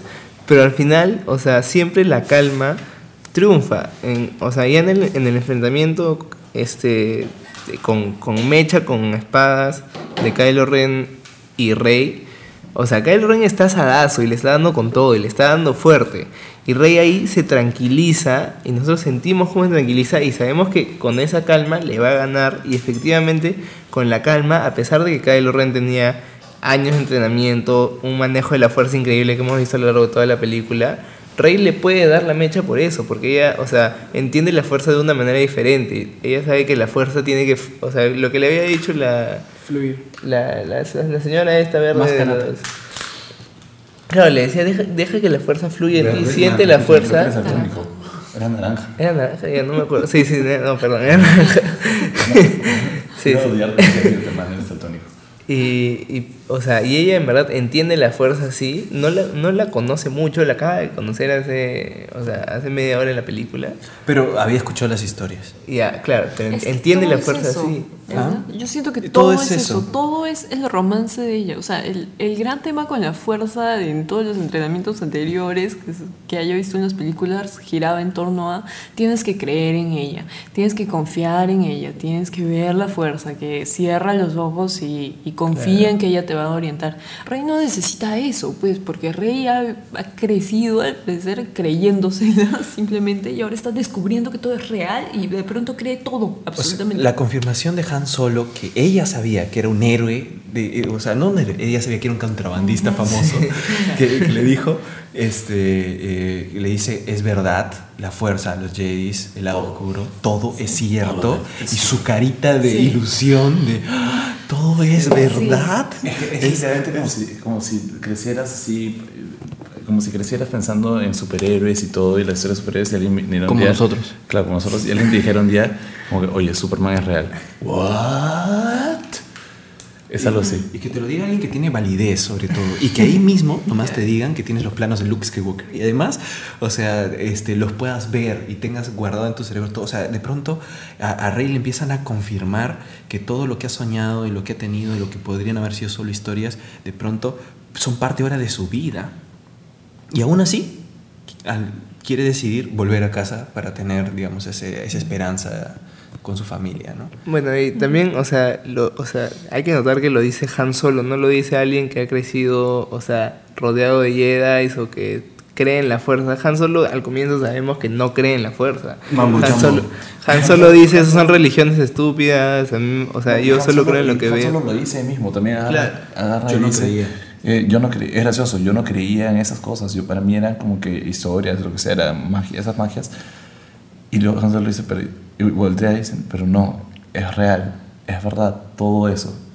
Y es como que, De verdad, el círculo está completo. O sea, Sí, sí, cuando círculo recuerdas, recuerdas a Harrison Ford diciendo, burlándose de la fuerza y que de pronto te enteres de que él tuvo un hijo y que el hijo se dio y se dio cuenta de que el hijo necesitaba cierto entrenamiento y que creyó en la fuerza y que mandó al hijo a entrenarse con Luke y que después hubo algún tipo de masacre y algo y porque de pronto los que entrenó Luke en plural lo dijeron ya no existen. No se sabe qué ha pasado y que él se fue al lado oscuro de la fuerza. Es una tragedia total no y es parte ahora no solo del canon sino es la tragedia de la vida de, de Han Solo. Pues de verdad qué pena. Ya, ya, este, cinco segundos de silencio. Cinco segundos de no, silencio no, no no todavía no llegamos a eso. sigamos hablando Ya. ¿Qué más? O sea, eh, de Rey en realidad podemos hablar un montón más, pero vayamos Yo también a quiero otros. decir ahorita, a otros básicamente, personajes. que por el momento creo que Rey es mi personaje favorito de Star Wars. Ahorita. De Sí, todos en este momento. De los que quedan De los que quedan De los que vivos. quedan vivos al menos. Cual. Sí, es que en verdad creo que Rey ha cambiado las reglas del juego. Ha, establecido un- una nueva forma en la que los personajes de Star Wars pueden ser, o sea, pueden tenerlo todo, literalmente. ser Pueden, tener todas las cualidades, o sea, pueden ser er, este, fuertes, pueden ser poderosos, pueden tener otro potencial y al mismo tiempo pueden ser vulnerables, pueden ser hábiles, pero pueden también tener dudas. O sea, Un ser humano. pueden ser superhumanos, ¿no? Es la primera vez que siento que de verdad vemos eso de una forma en la que pueda decir, o sea, antes lo veíamos y, o sea, claro, lo veíamos en ciertos personajes, pero nunca está, incluso en la, en la trilogía original nunca está tan bien balanceado. O sea, Esta vez creo que está mucho mejor balanceado que... Yo creo que Rey es el personaje que necesitamos para la época en que estamos viviendo. Sí. Es eso. Porque de pronto la situación era distinta en, en- en esto y, y hay melodrama, o sea, es parte, habían personas, conflictos, pero era más la ópera espacial que era el reflejo de Flash Gordon, pues, ¿no? Ahora no podíamos continuar por ese camino porque hubiera sido otra cosa totalmente equivocada. O sea, Rey es el héroe que, que merecemos y que necesitamos realmente, ¿no? Eh, eh, Además es un buen link generacional. Sí. O sea, es en buena medida lo que creo que a nosotros nos ha pasado. O sea, nosotros, ¿qué hemos hecho con las películas? Yo he llegado a las películas por mi hermano mayor porque a él le fascinaban y, y básicamente te llevan también como una historia, pues no. Es la historia, es un poco el cuento, entonces es fácil que te identifiques con Rey porque ella hace eso, o sea, ella está en tu generación, la ves y la ves súper horizontal a ti mismo, enganchas al toque. Es, es muy fácil Además, conectar con ella. Rey es ese personaje que hasta cierto punto era Luke. Luke era, para nosotros, ¿no? Luke era, y que no, no logró ser Anakin, que es esta el, idea- el que quiere aventuras. Exacto, es esa- ese personaje en el que el público se identifica que dice, Otra vez romántico. claro, que quiero, quiero este, o sea, yo quiero aventurarme al mundo y explorar y ser un, o sea, un- y conocer como que a personajes míticos y ser un aventurero y descubrir la magia, o sea, cosas que Luke logra, o sea, llega, o sea, de lo que era un día un, gran- un granjero de humedad. Al, o sea, al día siguiente está viajando en el halcón milenario a enfrentarse a, a- a- o sea, a rescatar a Leia después de que le han dicho que él tiene el potencial para ser un guerrero mágico. ¿no? Entonces creo que Rey, que es como tú dices, esta niña, o sea, una niña, pero esta chica que se ponía el casco para un ratito jugar a hacer, o sea, jugar a creérsela, a que es posible tener aventuras, de pronto o sea, está en medio de la aventura y eso es lo que nosotros queremos ser. ¿no? O sea, es- nosotros también, o sea, cada vez que uno de nosotros coge su casco Stormtrooper, su espada Jedi o sus muñequitos, una parte, o sea, a ver quién me puede decir honestamente que una pequeña parte de nosotros no está pensando en ese momento, ojalá yo pudiera viajar, o sea, estar en ese mundo, aunque sea un día. Claro, sería alucinante que fuera real. Sí, una o sea, tampoco necesariamente queremos como que, que de la nada aparezcan los Sith, man, ya. No, que Claro, ya, hay varios, ya hay varios. Ya hay varios sí. Ya para qué, si tenemos nuestro supremo líder Snork en la política, así que Dios. tenemos la estrella de la muerte con, con bajo presupuesto. Literalmente tenemos una estrella de la Dios. muerte, hermano. Así es, así que es una estrella roja, es, pero, pero bueno. Así que no, no necesitamos más villanos, pero sí, tienes razón, o sea, eh, pero eso es Star Wars, pues, ¿no? O sea, sí, pero y, que- y- y creo que- y por eso creo que ahorita Rey es mi personaje favorito de Star Wars, o sea, porque creo que es el personaje que nos permite a nosotros proyectarnos ahí dentro de la historia, más que Finn, Finn está huyendo de algo. Nosotros, no quiere ser parte de algo. Claro, en cambio Rey sí, Rey quiere ser parte de algo más grande que ella, y creo que eso es, eso es algo que extrañaba de, de Star Wars. Luke nos hizo cre- querer eso, ¿no? Pero ahora el Luke juega otro rol. Anakin nunca nos, nos pudo contagiar de eso. No, es Bueno, que las precuelas eran otra cosa, eran, dis- eran discursos en el, en, en la- Sí. en- el Consejo y en, en la, la República y hablando entre gente y media hora de eso y luego un poquito de guerra. ¿no? O sea, esta es una ópera espacial con todos los ingredientes de la trilogía original y con los elementos necesarios que necesitamos en esta generación ¿no? y en los relatos de ahora, con importancias de ahora. Es, es una buena película de Star Wars. Y hablando de, de los, de los ingredientes, o sea, ¿qué ópera espacial sería ópera espacial si no hubiera un villano con capa? Kylo. Kylo Ren. Bueno, yo ya dije lo, lo que decía Kylo Ren. Me gusta que sea vulnerable y que, que no sepas eh, si de pronto más adelante podría volver al lado de la luz. O sea, eso es algo que quedó medio abierto. Esta, esta paja además que, o sea, el, el rollo de todos los anteriores, de los anteriores, digamos, usuarios de la fuerza siempre era como que, eh, o sea, uy, cuidado con el riesgo de Ser pasarte al lado oscuro. Él es en riesgo de ser tentado por el lado de la luz. Y lo dice, es Literalmente, una tentación. Lo dice, y, o sea, puntualmente, puntualmente te dice, tengo miedo de pasarme al lado de la luz otra vez. Como que, brother, no deberías tener miedo al revés. No, qué chévere. Es un villano que no quiere ser villano, pero se siente obligado a ser villano.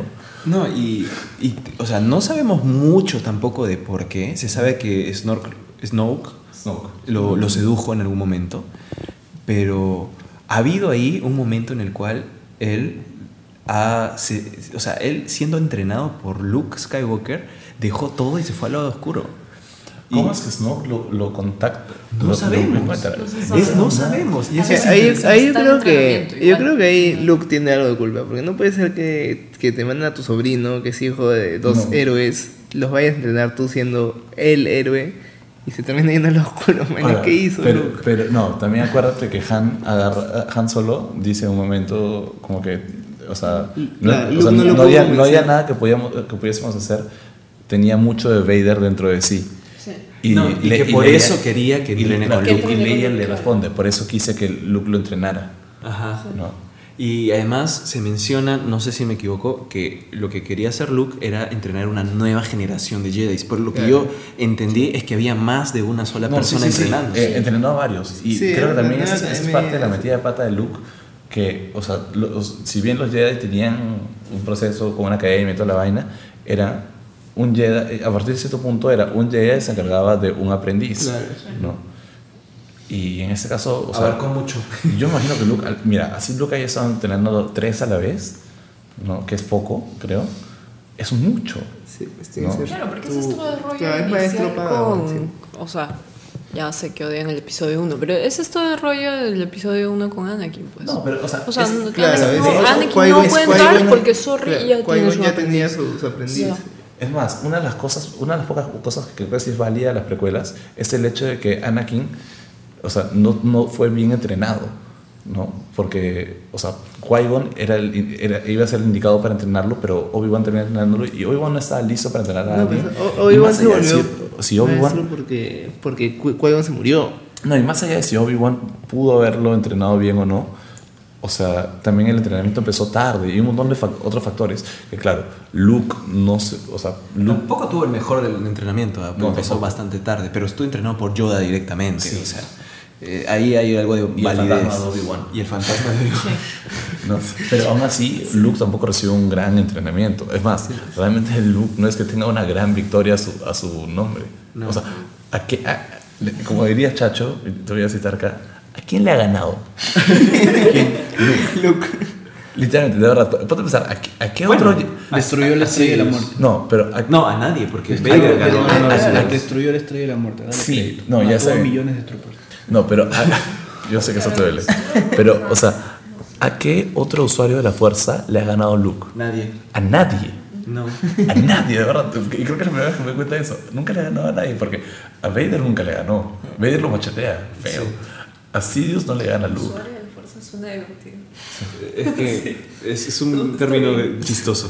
Ok, sí. Pero, pero, o sea, so- sobre Kylo Ren, justamente sobre, sobre el. O sea, realmente él, él es esta persona que carga- tiene, se siente esta necesidad de cargar con el legado, que es lo que hablábamos de la tragedia familiar. O sea, él tiene estas dos vertientes. O sea, el legado de su familia, nos guste o no, es Vader. O sea, es realmente el tipo poderoso, intimidatorio, que, que probablemente es un referente para muchas personas que creían en algo, ya sea la fuerza, el imperio, un nuevo orden, etc. Sí, además que, o sea, o sea, eh, imagínate ser el nieto de Vader, o sea, ambos. Tu tío es hijo de Vader, tu madre es hija de Vader. O sea, igual los que son de la resistencia son hijos de el último Sith Lord que había. No, o sea, de- vienen de él. Incluso así no, o sea, así él no, o sea, así Kylo Ren no haya, o sea, así en general, o sea, es que es una cosa como el poder, ¿no? El poder es tan seductor, ¿no? Que así tú no quieras usar el poder para el mal, solo el hecho de poder decir, o sea, de poder apelar a, la- a esa, esa falacia de autoridad, por, o sea, por el nombre, por así decirlo, ¿no? Es, es, es el, es, es el tener vara, de alguna forma. Sí, es, es que es eso. Es No, eso. es eso. Es completamente eso. Es eso. Es como cuando dices, yo puedo tal cosa porque conozco a tal persona. Entonces, ¿no? De hecho, eso es lo que él siente. Él siente, yo soy el nieto de Darth Vader, a mí me corresponde esto, yo puedo hacerlo y creo que... Y yo puedo terminar lo que tú empezaste. Claro. Solamente ayuda. Para eso, esa, esa revelación, no, es- esa revelación al ¿Qué cosa comienzo Vader? O sea, lo que a dar miedo. Bueno, Darth Vader, eh, además que era como que menor que Tarkin, este, eh, de alguna manera tuvo como que alguna... Este, era, digamos, el representante del, del emperador, pues, ¿no? En una situación con orden y probablemente una situación hasta más segura que, en- que la guerra, ¿no? O sea, por algún, en algún momento el imperio vivió la paz. O sea, era, era, claro, Tiempos era, de paz. Era paz Era dictatorial. dictatorial. Sí, Paz.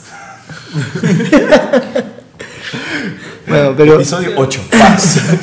pero eso, o sea, es, es lo, lo que quiero decir es que es esa revelación de al comienzo cuando, cuando dice yo puedo, yo puedo tener lo que tú empezaste, abuelo, o sea, cuando dice eso, o sea, nosotros habíamos visto un montón de cosas y decíamos, pucha, ya, ¿por qué está tan obsesionado con Darth Vader? ¿Qué es? Y era su abuelo y eso, o sea, O sea, a mí me pareció una gran revelación. Yo creo que era como que, eh, o sea, más o menos O sea, de hecho, antes, previsible. antes se revela que es el hijo de Han Solo.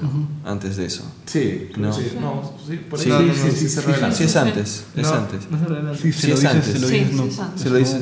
No, Snoke No, le dice a esto de tu padre. dice Es un gran reto para ti. O sea, nunca te has enfrentado a algo así. Porque ahí no, está- No, le dice, este, lo tiene, este, el droide lo, lo tienen los dos fugitivos que están en la nave del halcón milenario con Han Solo, coma, tu padre. Ah, Sí. ¿no? sí. Pero igual, o sea, es como que, ay, chucha, pero tampoco es como que, ah. O sea, no es descabellado nada, tiene todo el sentido Claro, del mundo, es- es está bien puesto. Igual es el drama familiar de que Claro. algo pasó ahí. Pobre Han Solo, pobre Leia, pobre relación que Pucha, tiene que sí. sufrir. Tener un hijo que de pronto. Se, es, es cuando de pronto. O sea, es, es el hijo que, que, que no. Se, se, se desvía el Que camino. se desvió del deja camino. llevar porque Es el todo, todo le, le termina. No, no solamente eso, sino es el hijo que de pronto. O sea, probablemente más bien es como tener un hijo psicópata. Sí, pues. Es, es más así. ¿Qué ¿no? haces con un hijo psicópata? Sigue siendo tu hijo, pues. Sigue siendo tu hijo. Y Leia, sea, haces como o sea, hijo psicópata de superfuerza. O sea, O sea, y lo, y lo triste hasta cierto punto es Leia está en negación, no en negación, pero digamos, Leia, o sea, es una madre tal cual, es, sí. es O sea, yo igual lo, yo igual lo quiero, quiero que regrese. Claro. a casa. Sí. claro, en cambio, mientras que Han Solo es como que... Han, Han sabe que ya no hay marcha atrás Claro, con él, ¿no? pero, y- y- pero lo bonito de Han es, spoiler alert, Otro más.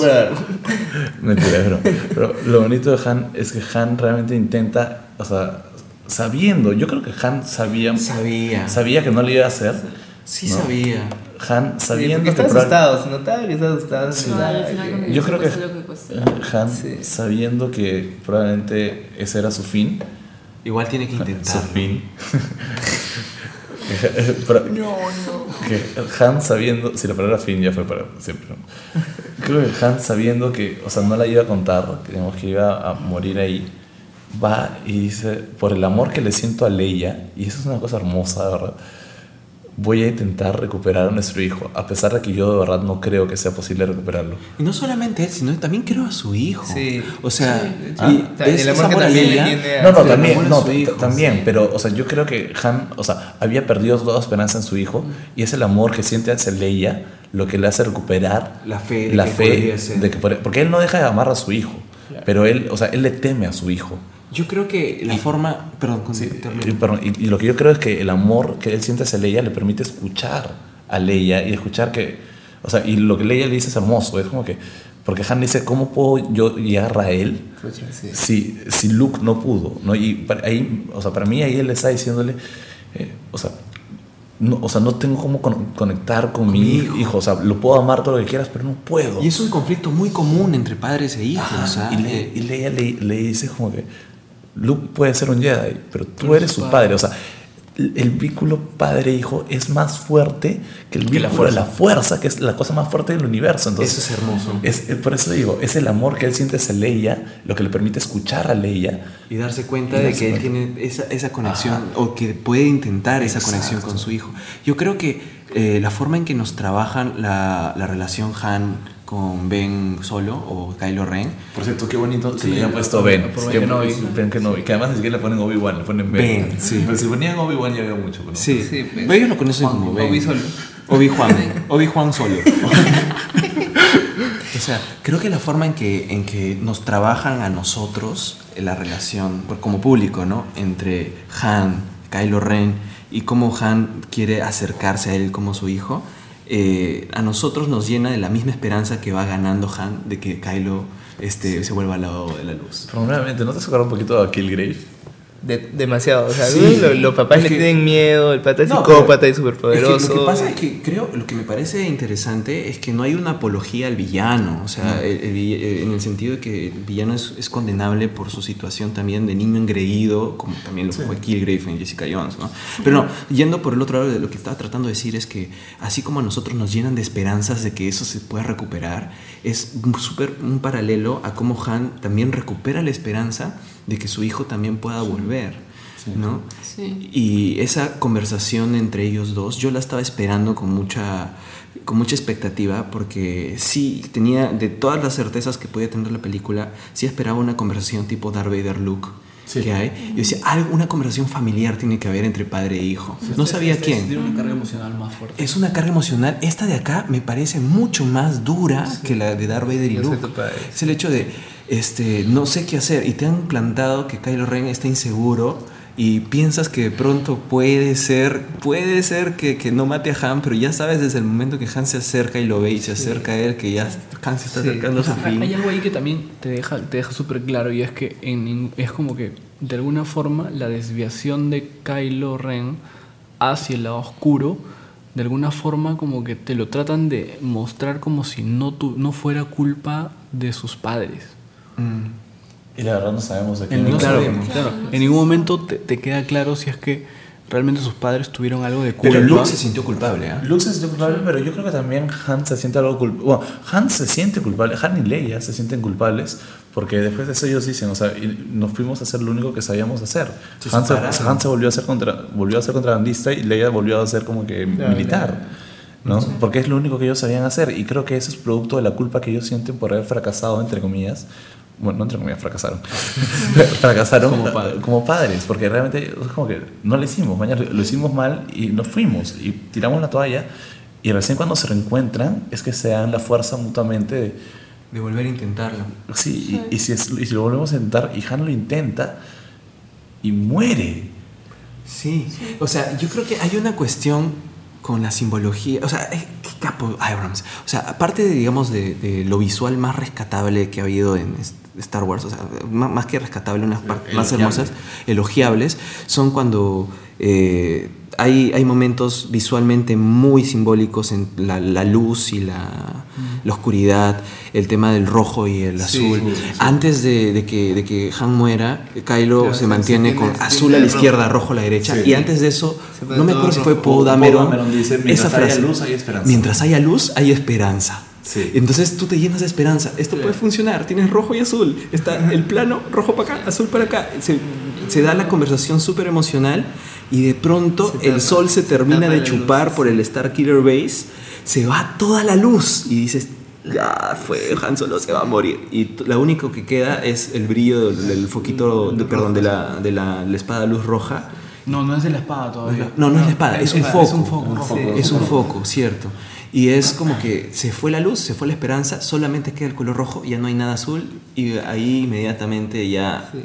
Sí, Solo, o sea, se eh, voy a tú- llorar. tú ya- tú- o sea, yo creo que en verdad, o sea, yo, yo insisto, yo estaba en negación con que Han Solo iba a morir. No, Roger, está- Roger y creo que to- casi to- todos estaban como diciendo, no, está cantado que Han Solo muere.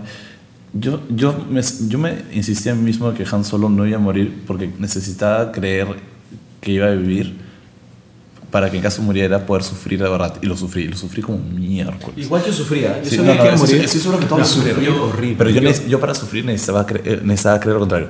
Pero hay una cosa que también hay un momento, yo creo que desde el momento en que Han, Han dice, bueno, yo me voy a esa misión, como que esa misión casi suicida, es como dices, ah, ya, Han, Han no va a regresar, o Han o Chewie.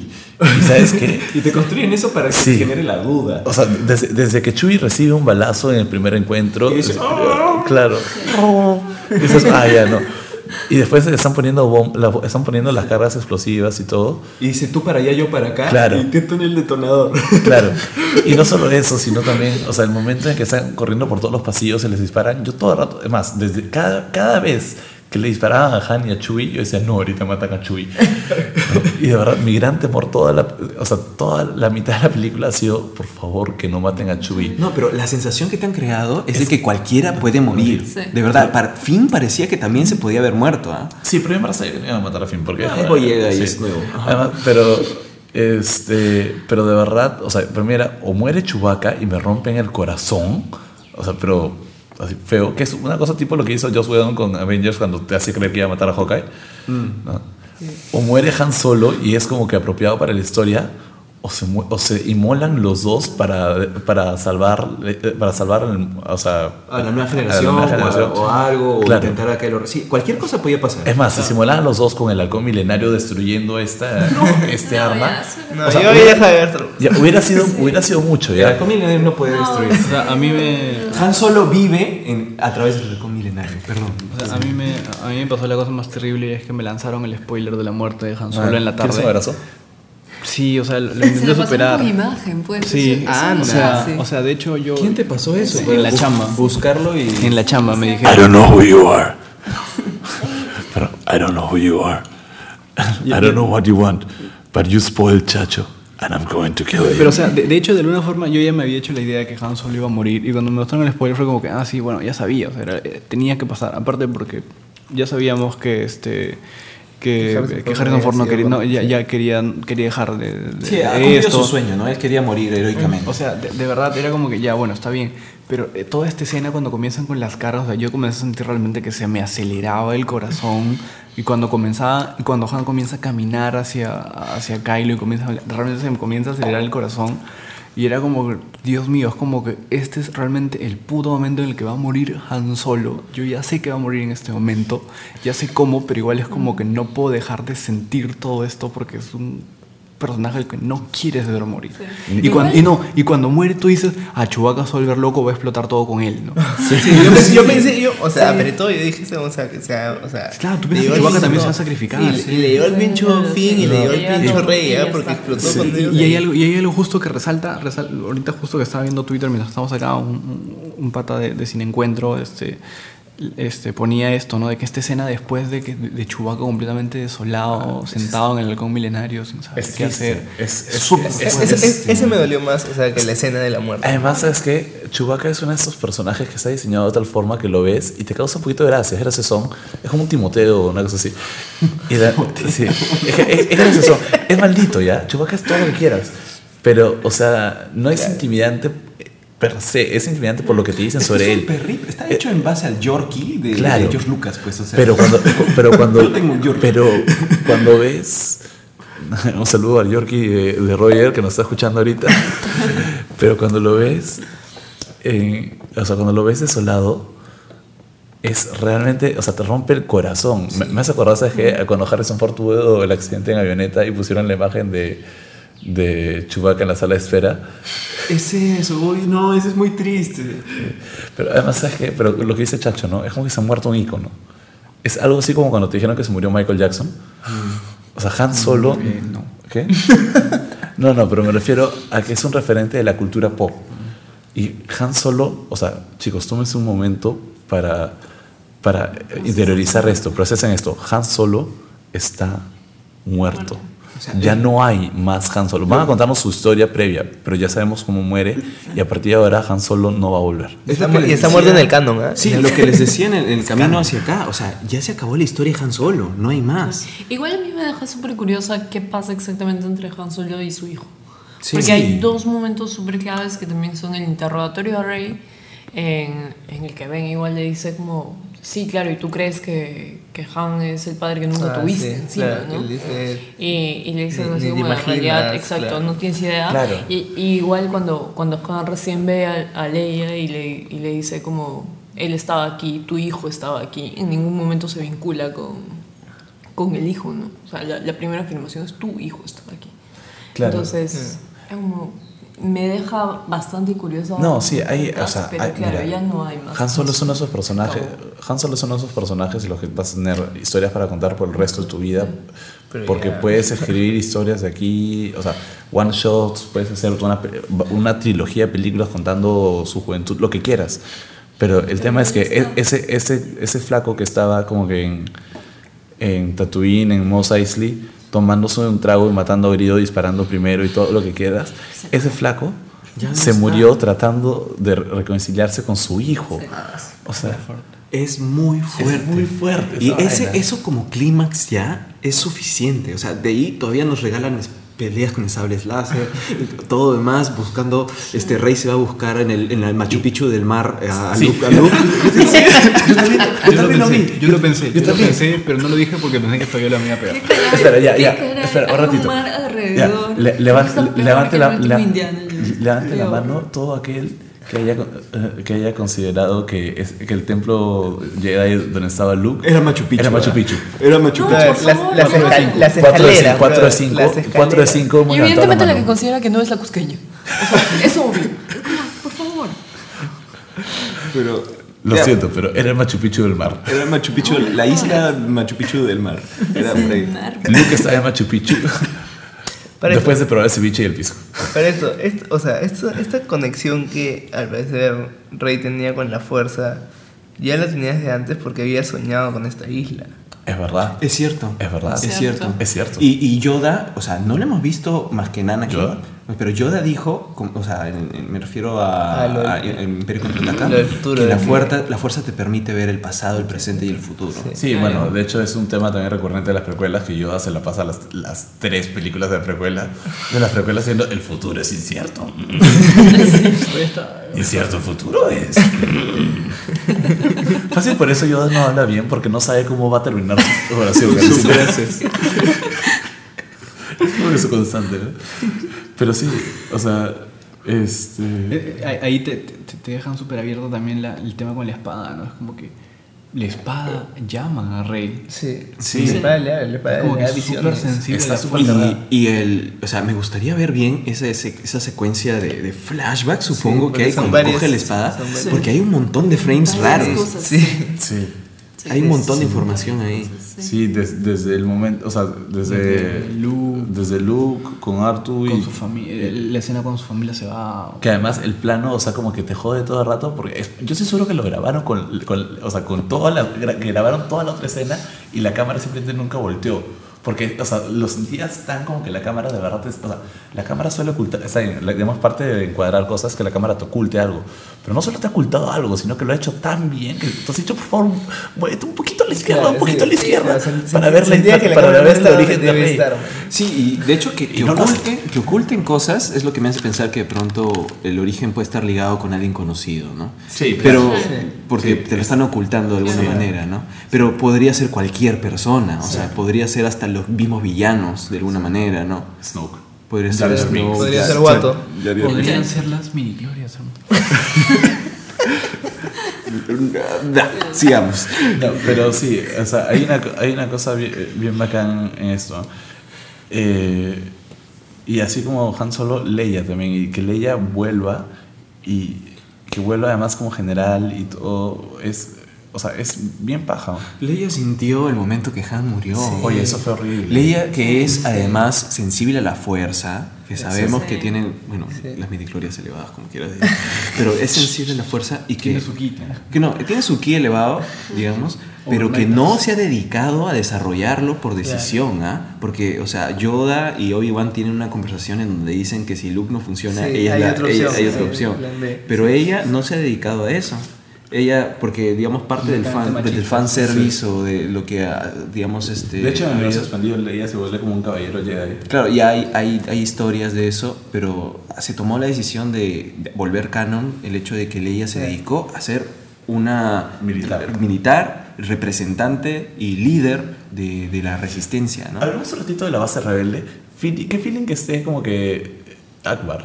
Pero, ¿Akbar es Akbar o es alguien de la especie no, no, de es Akbar? Es Es Akbar, Akbar. es Akbar viejo. Ojo, por si acaso, momento ñoño, la especie de Akbar es, son los Mon Calimari. Bueno, gracias. Guerra.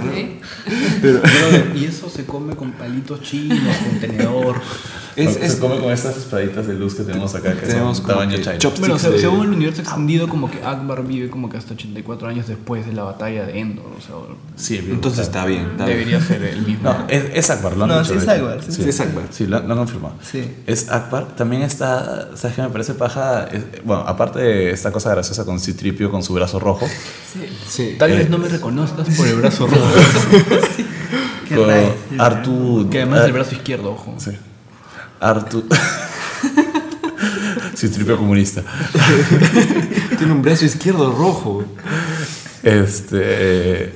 Artu... Y y es rebelde. Artu durmiendo, Artu. Ar- Ar- Artu hibernando. Sí. En modo hibernación que nadie le podía mover el mouse. Es que estaba, lo que pasa es que estaba, estaba con las actualizaciones de Windows, exacto. Le habían puesto 64 Windows 10. Le habían puesto Windows 10 y se quedó colgado. No apagar el equipo hasta terminar de actualizar y ya pues quedó. Pero claro. Pero nos, nos, o sea, Oigan, pero esas culpa partes son como Solo. mucho más feelings que todas las demás. O sea, generalmente si, si siempre como tienen características medio humanas los droides, es como esta cosa de R2D2 que simplemente colapsa. O sea, simplemente se queda apagado, fue, se queda en stand-by. Es, es, como el perro. Hasta que vuelva su amo. es, es como el perro de, de, de Fry en Futurama. Claro, exacto, es como el perro. No, pero. bueno, o sea, yo, te- yo tengo, yo tengo una pregunta, o sea, que em, no, no estoy afirmando esto porque no estoy seguro, pero, o sea, ¿no es un poco gratuito que justo cuando todo está perdido, Arturito decide despertarse? Sí, no, espera, espera, espera. pero- Espera, pero- antes, antes de eso hay que culpar a Artudito por la muerte de Han Solo. sí, porque él podría haber Sí, determinado sí. sus actualizaciones de Windows Sí, antes. sí, y- pues.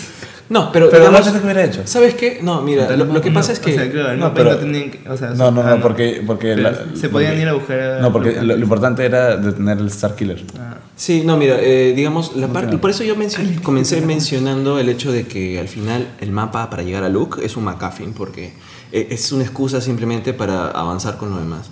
Y puede, y sí creo que no está totalmente justificado, ¿ah? Porque ¿por qué Luke se fue y por qué dejó un mapa? ¿Y por qué lo dejó en dos pedazos? O sea, si, y te puesto que no lo van a explicar. No, es que en realidad el mapa no es de dónde está Luke, El es de mapa dónde es de dónde está, está el el templo. templo. Sí. Sí, y, y piensan que de esa manera van a sí, llegar a No, Luke. ajá, Sí, porque Pero- eh, nunca dicen que es que nunca dicen que Luke ha dejado el mapa, dicen que o sea, no, nunca se dice, además. No. Dicen que Que es, los es a- que información. tienes información de cómo encontrar a Luke Skywalker. Claro. Entonces, que no te lo expliquen eh, puede parecer como que un error o algo, pero yo lo tomo más como un McGuffin. O sea, Y- es, es una sí, excusa. y yo creo que Artu, o sea, la despertada de Artu, sí, es medio gratuita, El pero despertar de la fuerza fue realmente el despertar de Artu. Siento del todo No, desfasado. ¿ah? yo- o sea, yo- yo, yo- yo- lo siento porque es como en, en este momento en el que Stripey simplemente dice, sí, Ar- Arturito ha vuelto a sentir a, al, al amo Luke, es como, tiene más o menos sentido porque es en el momento en el que se reactiva su arma. O sea, no, antes no está activa su arma y de algún momento, en el momento en el que llegan las manos de Rey, se activa el arma de Luke. Eso y tiene Artudito, sentido, y mucho Artudito, sentido. y Artudito No no vuelve se a sentir la presencia de Luke. Porque- y eso Además es que es- chévere es el también, momento porque en el alma le pertenece a su Rey. labor. O sea, Exacto. el momento y que hace el- que llegue a sus manos, Bueno, o sea, porque se- el otro se está reactiva- en esto el, me el sable se reactiva un poquito antes, pero, Pero eso no lo usaba el rey. O sea, el, el hecho de que la fuerza Claro. y sable juntos, Es la presencia Claro, el héroe Sí, sí, sí. y el sable, o sea, tiene el héroe asume su labor O de repente, como desde héroe. el momento en que se reactiva el sable, es como que ya empieza a reprocesar algo, pero lo que sea, Fabiola creo que le ha, dado- le ha dado en el blanco, Lucina. alucina. Que- creo que acabas de, de resolver Chan, la chan. clave. Sí, eh, no solamente es eso, o sea, porque digamos los, los droides o astrodroide en este caso en Star Wars tienen personalidad, o sea, Sí. prácticamente tienen alma, ¿no? Esto, esto implica que Claro, el claro. sable tiene como que una tarjeta de 3G, una cosa así. o- Y, eh, 4G. 4G. No necesariamente, yo creo que es una, cuestión, es una cuestión más de, de pronto que ya hay un héroe y yo soy el compañero del héroe, ¿no? De alguna forma. Ahora, este es- no, pero quería comentar otra cosa, si dijera como que firma de JJ en, en la base de, de lo- de la resistencia está el gordito que siempre sale en todas las, en todas las series y películas de J.J. Abrams Sí. y también el chino Lost. Es también, sí. Salen ellos dos. Y también había una cerveza Dharma. ¿Ah, sí? No, mentira. Ah, eso no sé. Pasa que Yagi mete su cerveza Dharma en la serie. De hecho, los X-Wing son de Oceanic Airlines. Sí, No, pero, es- pero estaba, eh, pero estaban varios, había varios, o sea, estaban esos actores de JJ. Y es bueno saber que JJ se preocupa por sus patas y les da chamba. Porque le, además, le da frilo, le da frilo. pero sale por las huevas, en verdad. ¿no? Pero, está, es- pero está bonito porque para los O sea, fans de JJ. Sí. no son solo. es- y eso es algo paja. La película está llena de guiños, ¿no? Para los fans en general, tanto de Star Wars como de JJ, que es totalmente disfrutable. O sea, los, hay estos guiños a. Por ejemplo, eh, cuando Rey le dice: Esa es la nave que hizo el, el Castle Run en 14, en 14 parsecs. 12 parsecs. Eh, eh, 12, 14. Sí. Ahora, pero igual, a pesar de que está lleno de estos guiños, No, al- la- la esta, no puede ser, esta puede ser la primera película de una generación de gente y normalazo. Sí. Sí. O sea, de hecho, igual. no es tan feeling, o sea, pero- No va a ser tan no, no, feeling. No, tiene, no tiene todo el feeling. Pero sí está pensada porque son te enamoras primero de los personajes nuevos, o Sí. sea, los personajes que son de esta generación Claro, y lo disfrutas más porque cuando aparecen los demás. viejos y no es como que, "Meh, ¿quién, quién es este? man?" Claro. De repente Pero- para ellos. Pero igual, o sea, yo creo que por lo menos se ha centrado más en la figura de Han Solo. Han es este es tratado con total tiempo y justicia dentro de la pela, o sea, y está bien desarrollado su conflicto y No también Leia. Leia no La- tanto. la- Pero quizás las, la, las las secuelas. siguientes. Sí, o sea, sobrevive. Ahora, Queda un o sea, pensando en la primera trilogía también, Han eh, es medio dejado de lado en la primera, pero el Imperio contraataca tiene más peso de Han que de Luke, es más. De- claro, de hecho, o sea, y es más, es el, el retorno del Jedi. Eh, Han es súper importante para avanzar la trama, en verdad. Así es. Para reunir a todo el equipo otra vez. O, o sea, yo creo que también puede haber sido aprovechar el hecho de, de ver qué personajes son más interesantes o no, pero el, el Imperio Contraataca desarrolla mucho más la historia de Han en tiempo en pantalla, es más, que Luke. Y, y acá creo que se ha hecho también justicia con Han para darle una despedida como que honorable, ¿no? Han solo está muerto.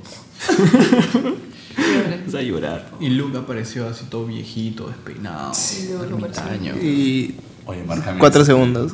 Sí, pero, o sea, ¿cómo iba a aparecer en el tráiler si tiene dos planos nomás? Pues, o sea, y lo que dice uno. final y es, como- Claro, o sea, es el- todo el objetivo de la película. No, además si te mostraban en el trailer que, que Luke está en Machu Picchu, es como Claro, el tema, estaba al final de la película. Sí, pues. Es Machu Picchu del mar. Pero, o sea, ahí hay una conexión muy buena porque, de hecho, o sea, bastante de la historia de Kylo Ren va a terminar siendo contada por, por Luke, a, tra- Puede a ser, Rey. Claro. Sí. él te va a terminar diciendo qué pasó, ¿no? Ahora, ¿vieron los lens flares de JJ, no? Yo escuché Wilhelm Scream. Había, había lens flares y... Ah, man, ya, había también Wilhelm Screams. Pero bueno, eh, creo que también visualmente es una película hermosa. Increíble. Es increíble. Hermosa. Los escenarios son Es- alucinantes. La acción está bien coreografiada, los planos, eh, los planos están muy bien pensados, la iluminación es, es, es capaz, eh, la dirección de arte está maldita. O sea, Y los personajes están tan bien, bien Yo, hechos. yo quiero tener así un- el momento ñoño de Star Wars. O sea, para ustedes, hasta esta película, ¿cuál había sido su pelea de sables más paja? Para mí había sido la del episodio 3 entre Luke, entre Anakin, digo, y, Y Obi-Wan. Pero esta de Rey y Kylo No, para- pues, se lleva de encuentro a esa. Y, y a Esta es brutal, ¿ah? es brutal. Es brutal. Esta, pelea ha estado muy, muy paja. Pero ¿Sabes qué? Todas las peleas de, esta, ah, de sable, incluso, incluso las de Finn contra el Stormtrooper, está pajaza. Sí, y de hecho esta es más este, accurate en términos de técnica que las, que las precuelas. ¿eh? Eh, hago una breve acotación. Roger tiene cierto entrenamiento en combate de espadas y su opinión en esto es Pues, bastante acertada. Bueno, en, Ah, en- en la, en la accidente 3, ya no puedo en, la, en la 3 cuando Anakin y Obi-Wan se pelean y comienzan a dar vueltas así. Eso es No tiene- no tiene sentido. Pura coreografía. A mí, a mí me claro, está creo- a mí me coreografado bastante chévere, la mecha de, de Darth Maul contra Qui-Gon Sí. y Obi-Wan. Para mí era, Es una de las mechas- era, Es era la mecha más es bien era mi mecha sí. favorita. Sí, Es fácil de las precuelas. es que- creo que lo único en lo que las precuelas le ganan a, Ah, sí, en la a la coreografía de mechas. original. Y, pero también es un tema de la tecnología que permitía. Sí, aunque la ¿Hasta dónde trilogía la tecnología? original es, es más accurate en términos de esgrima, o sea, la técnica. Bueno, pero la pelea, de, la pelea de Ben Kenobi con Darth Maul al comienzo es una... Eh, es un, es, es un me plomo. jato, ¿no? Sí, es un plomo. La de Vader. Pero po- ponías pues a, a Alec Guinness, que no sé cuántos años tenía, y pues, a, a 63. hacer, a hacer saltos. 63. 63 años. No, no, o De sea, hecho, Mark Hamill eh, tenía 63 años cuando grabó The Force Awakens. Mark Hamill tiene 63 años. Sí, dato curioso. Dato curioso, ñoño. Tativa. Sí, no, pero eh, me parece que esta es una pelea brutal. A mí lo que me, lo que me gusta de la espada de, de Kylo Ren ahorita, o sea, yo al comienzo tenía mis dudas sobre cómo la iba a usar. Tus por- dudas la odiabas. Ya sé, no, no lo odiaba, sino que no me parecía A mí me práctica. alucinante todo lo- práctica por el hecho de, de que el gavilán eh, de, de por sí es un peligro más para sus propias manos Claro. que como defensa, que el gavilán se utiliza para proteger cabeza, cuello y para poder enganchar espadas contrarias. Pero por eso no está hecho de filo. Por eso Pero lo usó de forma ofensiva acá. Acá Claro, la usó por de forma ofensiva, o sea, tiene todo el sentido del mundo. Se lo clavó a Finn. Y, y lo hizo que su técnica sea totalmente brutal. O sea, es brutal y lo utilizó para destajar también a, a Finn por la espalda. Ahora, o sea, Qué fuerte, ¿sabes? ese es fuerte. Y una cosa que, que me comentó Fernando Galván, que ha estado invitado también en el podcast del de Cinematógrafo al Cable cuando hablaron de Rebels. Eh, el- yo no lo había notado, pero el, el sable de Kylo Ren bota como chispitas por todas partes, sí, sí, me- como que está como si fuera fuego, vibrando, como claro, como, como que no estuviera bien hecho, como que Está estuviera- inestable. como si estuviera sucio. Como él. Ajá, exacto. No, exacto, Inestable inestable. como él. Y de hecho, o sea, el gavilán, tam- o sea, según Fe- Fernando propuso, no sé, no sé si está correcto o no, pero de hecho aporta eso que era como un, un tubo de escape, una cosa así, como que botaba tanta energía ese sable, no por lo mismo que no está bien pulido, que el gavilán termina siendo como un tubo de escape para la energía que sobra, que no sale de f- frente por la Es pantalla. es súper interesante esa lectura, ¿no? Sí. O sea, es como que él, él también busca de alguna forma lidiar con una dicotomía, ¿no? O sea, soy, estoy haciendo lo correcto, me seduce la de la luz, es el hijo de unos héroes, es el nieto de un villano, tienen un montón de capas, ¿no? Pero igual todas esas dudas lo hacen débil frente a Rey que termina Sí. pateándole el trasero. Y, y ahí Jo- Joaquina Maldonado, nuestra amiga también, eh, alias Miss Wink, nos dio otra lectura interesante hoy día, mientras que la jalábamos a su casa. Hola Joaquina. Este, hay en el, Kylo Ren utilizaba la máscara por una cuestión de vanidad, para parecerse a Vader. ¿no? Y al final de la, de la pelea, ahora, o sea, lo han desfigurado feo. y ahora Sí, va a necesitar claro, usar ya la necesita máscara. la máscara. Claro, ahora, ahora, está, ahora está ya, o sea, va a convertirse en ya un robot con traje como todos los demás personajes de la película. O sea, ahora sí Y- lo, han, lo han acercado a Vader. Bueno, cuando, cuando el pata se sacó la máscara y dije, ah, bueno, está bien que use máscara porque muy agraciado no es el compadre, ¿ya? pero. Fácil es por eso, man. Fue el hijo. Oye, No, pero- pero sí- Driver tiene su jalea. No, pero sí, había- sí se entendía el término del fanatismo. Sí, o sea, claro, y que su, su, su máscara tenga distorsionador de voz. No, que era, no era necesitaba para para nada. sentirse poderoso Claro, y era- era sí, Vader, era o sea, ocultar su debilidad que era al final su piel, ¿no? Sí, y, Su- y su para él su humanidad era su debilidad. Ahora amigos estamos viendo el, man- el amanecer. Son dos soles que se posan en el firmamento de Tatooine. Tararán. Solamente que, que para el registro que es lindo amanecer con ustedes esta mañana de Star Wars. Y además amanecer sabiendo que la apuesta que hicimos eh, la semana pasada No la ganó nadie. no la ganó nadie porque nadie perdió la mano en la película. Sí, y nadie dijo Citripio que es el único que ha perdido la mano de alguna forma. Sí. Así que perdimos completamente. Cada uno paga su chifa. Así que no. Brother, nadie perdió. Yo casi gano, casi gano, porque te juro que yo vi que le volaron la mano a Kylo Ren. Sí, pero pareció, no, pareció, pero pareció no. que Rey. Parecía. Que, Rey, pero le botó la espada. Le Es botó la más, te espada. juro que mientras veíamos esa, esa pelea, yo estaba emocionado diciendo, bien, ya me gané el chifa.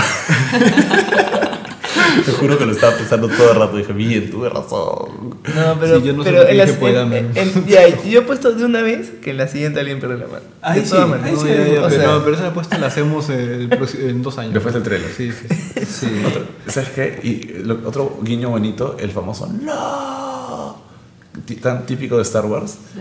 Que en este caso es Rey. Que Claro. en el poco tiempo que pasa con Han Solo, Sí. es más, y me encanta que, eh, que, que mm, Kylo le dice: Que sea este, el padre. Claro, quieres que, eh, que, eh, lo veas como un padre, te decepcionaría.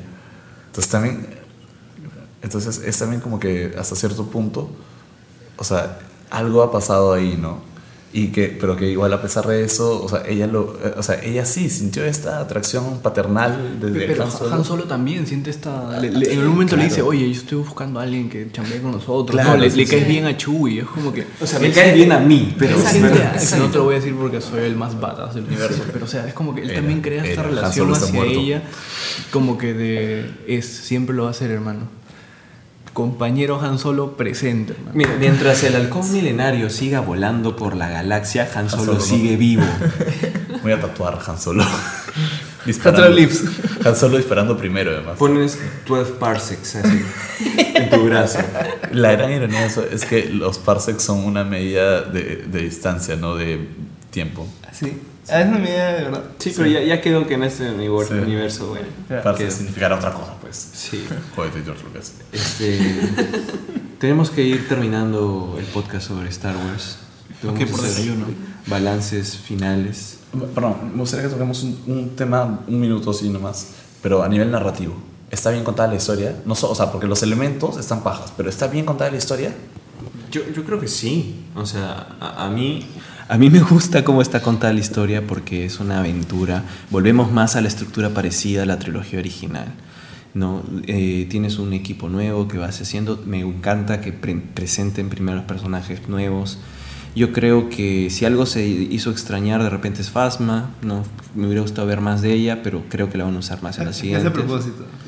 Sí, pero creo que tanto como homenaje y como, buen, como nueva historia, nos están contando una película de Star Wars como merecíamos, como queríamos, y que de pronto aporta nuevos elementos que, que necesitamos en este universo. Ojo, creo que es la primera vez que veo que utilizan ciencia de verdad en Star Wars. Cuando Han Solo dice, ¿cómo vas, cuando dice, ¿cómo vas a atravesar el escudo? y dice, este escudo se actualiza como que, o sea, se actualiza cada instante y la única forma de atravesarlo es a la velocidad de la luz. Ah, Y es como que, oye, es la primera vez que veo que utilizan ciencia o algo similar a la ciencia en Star Wars. Es la primera vez que puedo decir que Star Wars tuvo un elemento de ciencia de ciencia ficción, porque en verdad para mí nunca había sido ciencia ficción. No, Star Wars. claro, no, no tiene, No no es tiene elementos. Es, es- es una, es- es una ópera espacial con fantástica, pero con elementos del espacio, ¿no? Claro, pero es la primera vez que veo realmente como que, oye, usaron ciencia. Qué chévere. Interesante. Pero sí, también estoy de acuerdo con Roger, ¿no? La película tiene, aparte de que visualmente está muy contada, sonoramente es una banda sonora hermosa. Qué hermoso. John Williams Gracias, lo John hecho otra Williams, vez. O sea, cuando vimos el guiño de, de este minuto y medio que nos pasaron de la música, pues, alucinante. Y de hecho me parece muy bacán. Sobre todo el tema de Rey, que es digamos, la novedad, está súper bacán y suena muy bien. Y, y claro, fue- ojalá que ojalá que lo tengamos en Spotify pronto para poder escuchar como, como siempre. La edición también está maldita, el ritmo de la película. es- No te, no te detienes nunca, ¿no? Sí, no pasa, paras. pasa, pasan cosas y cosas y cosas Yo y creo- cosas y Yo cosas. verdad creo que J.J. Abrams ha madurado como director en esa película. O sea, Que de hecho ya es buen director, o sea. pero ahora es mejor director. Claro, o sea, es como que. Es como que justamente también este, este, este tema de, de que estás acción tras acción es como que tampoco te da, te da mucho respiro para ponerte a pensar si, oye, pero esto que está pasando tiene lógica, pasa por esto. O sea, importa. simplemente no, te das cuenta de que funciona todo Pero como igual, conjunto o y va pasando. Igual lo, lo bueno es que sí da respiros, sí da respiros, pero son cortitos. Entonces, No, sí- no, sí- pero, no- pero es que esos respiros tienen información también. Claro, por eso. Por o sea, me- o sea, más Kanata es un respiro. Claro, Sí, pero claro, más de información. O son graciosos. Pero además pero es más claro, que es un, influye, es un claro. respiro que disfruta. Pero el- está bien balanceada la película. Bueno, entonces creo que ya es hora de que vayamos cerrando porque estoy viendo afuera y creo que ya veo unos niños preparándose para ir al colegio, lo cual es... Ah, no, al colegio ya no hay, ¿no? Hay algunos. Porque esos niños... Están en la calle. Maleantes, son Iwo. Son maleantes, son maleantes. Bueno, se Oye, escucha. es- están pirañas. saliendo a ver Star Wars. Sí. Bueno, sea lo que sea, si no están yendo a ver Star Wars está mal. Gente, de verdad, vayan a verla, vale la pena. Es una gran película. Está muy bien hecha, está muy bien contada. Y, y si de verdad han visto las anteriores, o sea, si han visto la trilogía original, con eso ya basta. No tienen que ver las precuelas para disfrutar esta película. Es más, Sí, es ignoren las precuelas. Y fue. Sí, pueden ver 4, 5, 6 y 7. Listo. Sí. Muy bien, ahí nomás. No es necesario ver las precuelas. sí. Palabras finales, ¿quieren agregar algo? Bueno, se extrañó a Jar Binks. No, Ah, para nada, para nada, para nada. Ya, bueno, e- e- eso pasa por ser practicante, lo vamos a mandar a trabajar en la nieve. No, nada, a mí solamente me dejó como encantada que tenga tanto de episodio 4 y que no se sienta burdo. O sea, es alucinante como, como hace tantos guiños al, al episodio 4 y, y lo sientes total y completamente alucinante en todo momento. Y los escenarios me han dejado fascinada, son alucinantes. Machu Picchu. Ya, hablando en serio, o sea, lo que, lo que me gustó, o sea, me encantó más de la película muy tarde, bro. es que mantiene... si una vez que mencionas a Jar Binks, no puede ser en serio. cuál era tu crítica. No, habla. Ah, no, ya no importa. Este, No puedes o sea, se, se mantiene demasiado el estilo de las originales. O sea, demasiado está muy bien. Y con una narrativa mucho más fluida, mucho más pucha, fácil por, por la época, mañas. Así que en verdad me ha gustado más que las originales. Me, me ha parecido una película genial.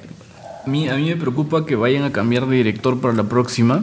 Sí, es Sí. un gran reto. Y es un gran reto, es una valla muy alta. Eh, me da demasiada curiosidad saber qué sigue. Sí, me da curiosidad sí, qué- no saber sabemos. qué entrenamiento va a tener Kylo Ren, qué entrenamiento va a tener Rey, qué le va a contar Luke sobre Kylo Kylo, Ren. A Rey. ¿Y hacia qué- dónde va qué- esto? Oye, ¿Quién es se bajaron, de- destruyeron la República, ya no hay orden. Ahora sí ya no hay orden Es en caos. el. Claro, o sea, ahorita Así hay va, así va a caos. comenzar las letras de la, de la tercera. ¡Caos! o sea, ¿ves? Ahora- o sea lo, lo que yo postulaba en esta teoría en- que, que, que publiqué en Ikeado era que justamente si estos seguían en, en enfrentamiento era porque no había un orden. Sí había un orden. Solo que ese orden no quería tener como que una fuerza militar que se dedique a, acabar con, Claro. Entonces, es por eso había una resistencia.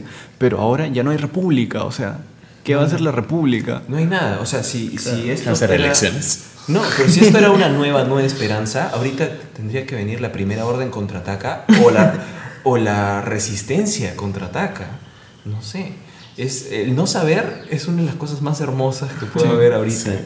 J. Adams ha, ha tumbado un árbol ha hecho un claro en el bosque un poquito más grande para que veamos que el bosque es infinito. Sí, en ver- en verdad creo que es, ha, sido, ha sido una bonita experiencia. Así es.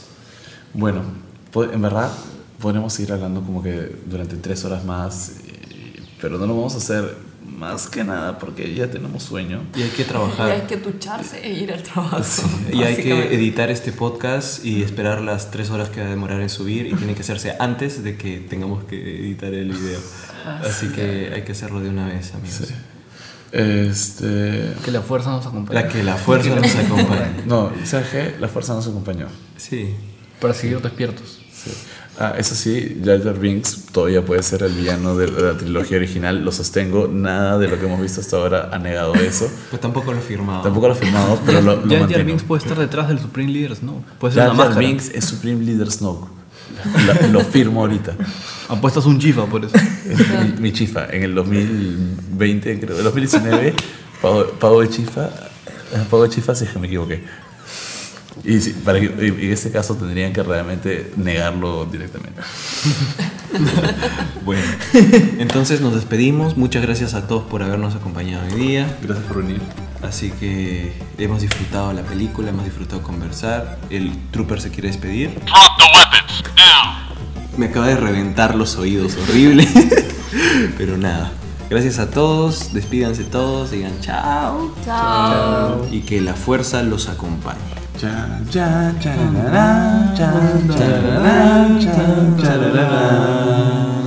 Si Jimmy Fallon lo hizo, ¿por qué no Ikea?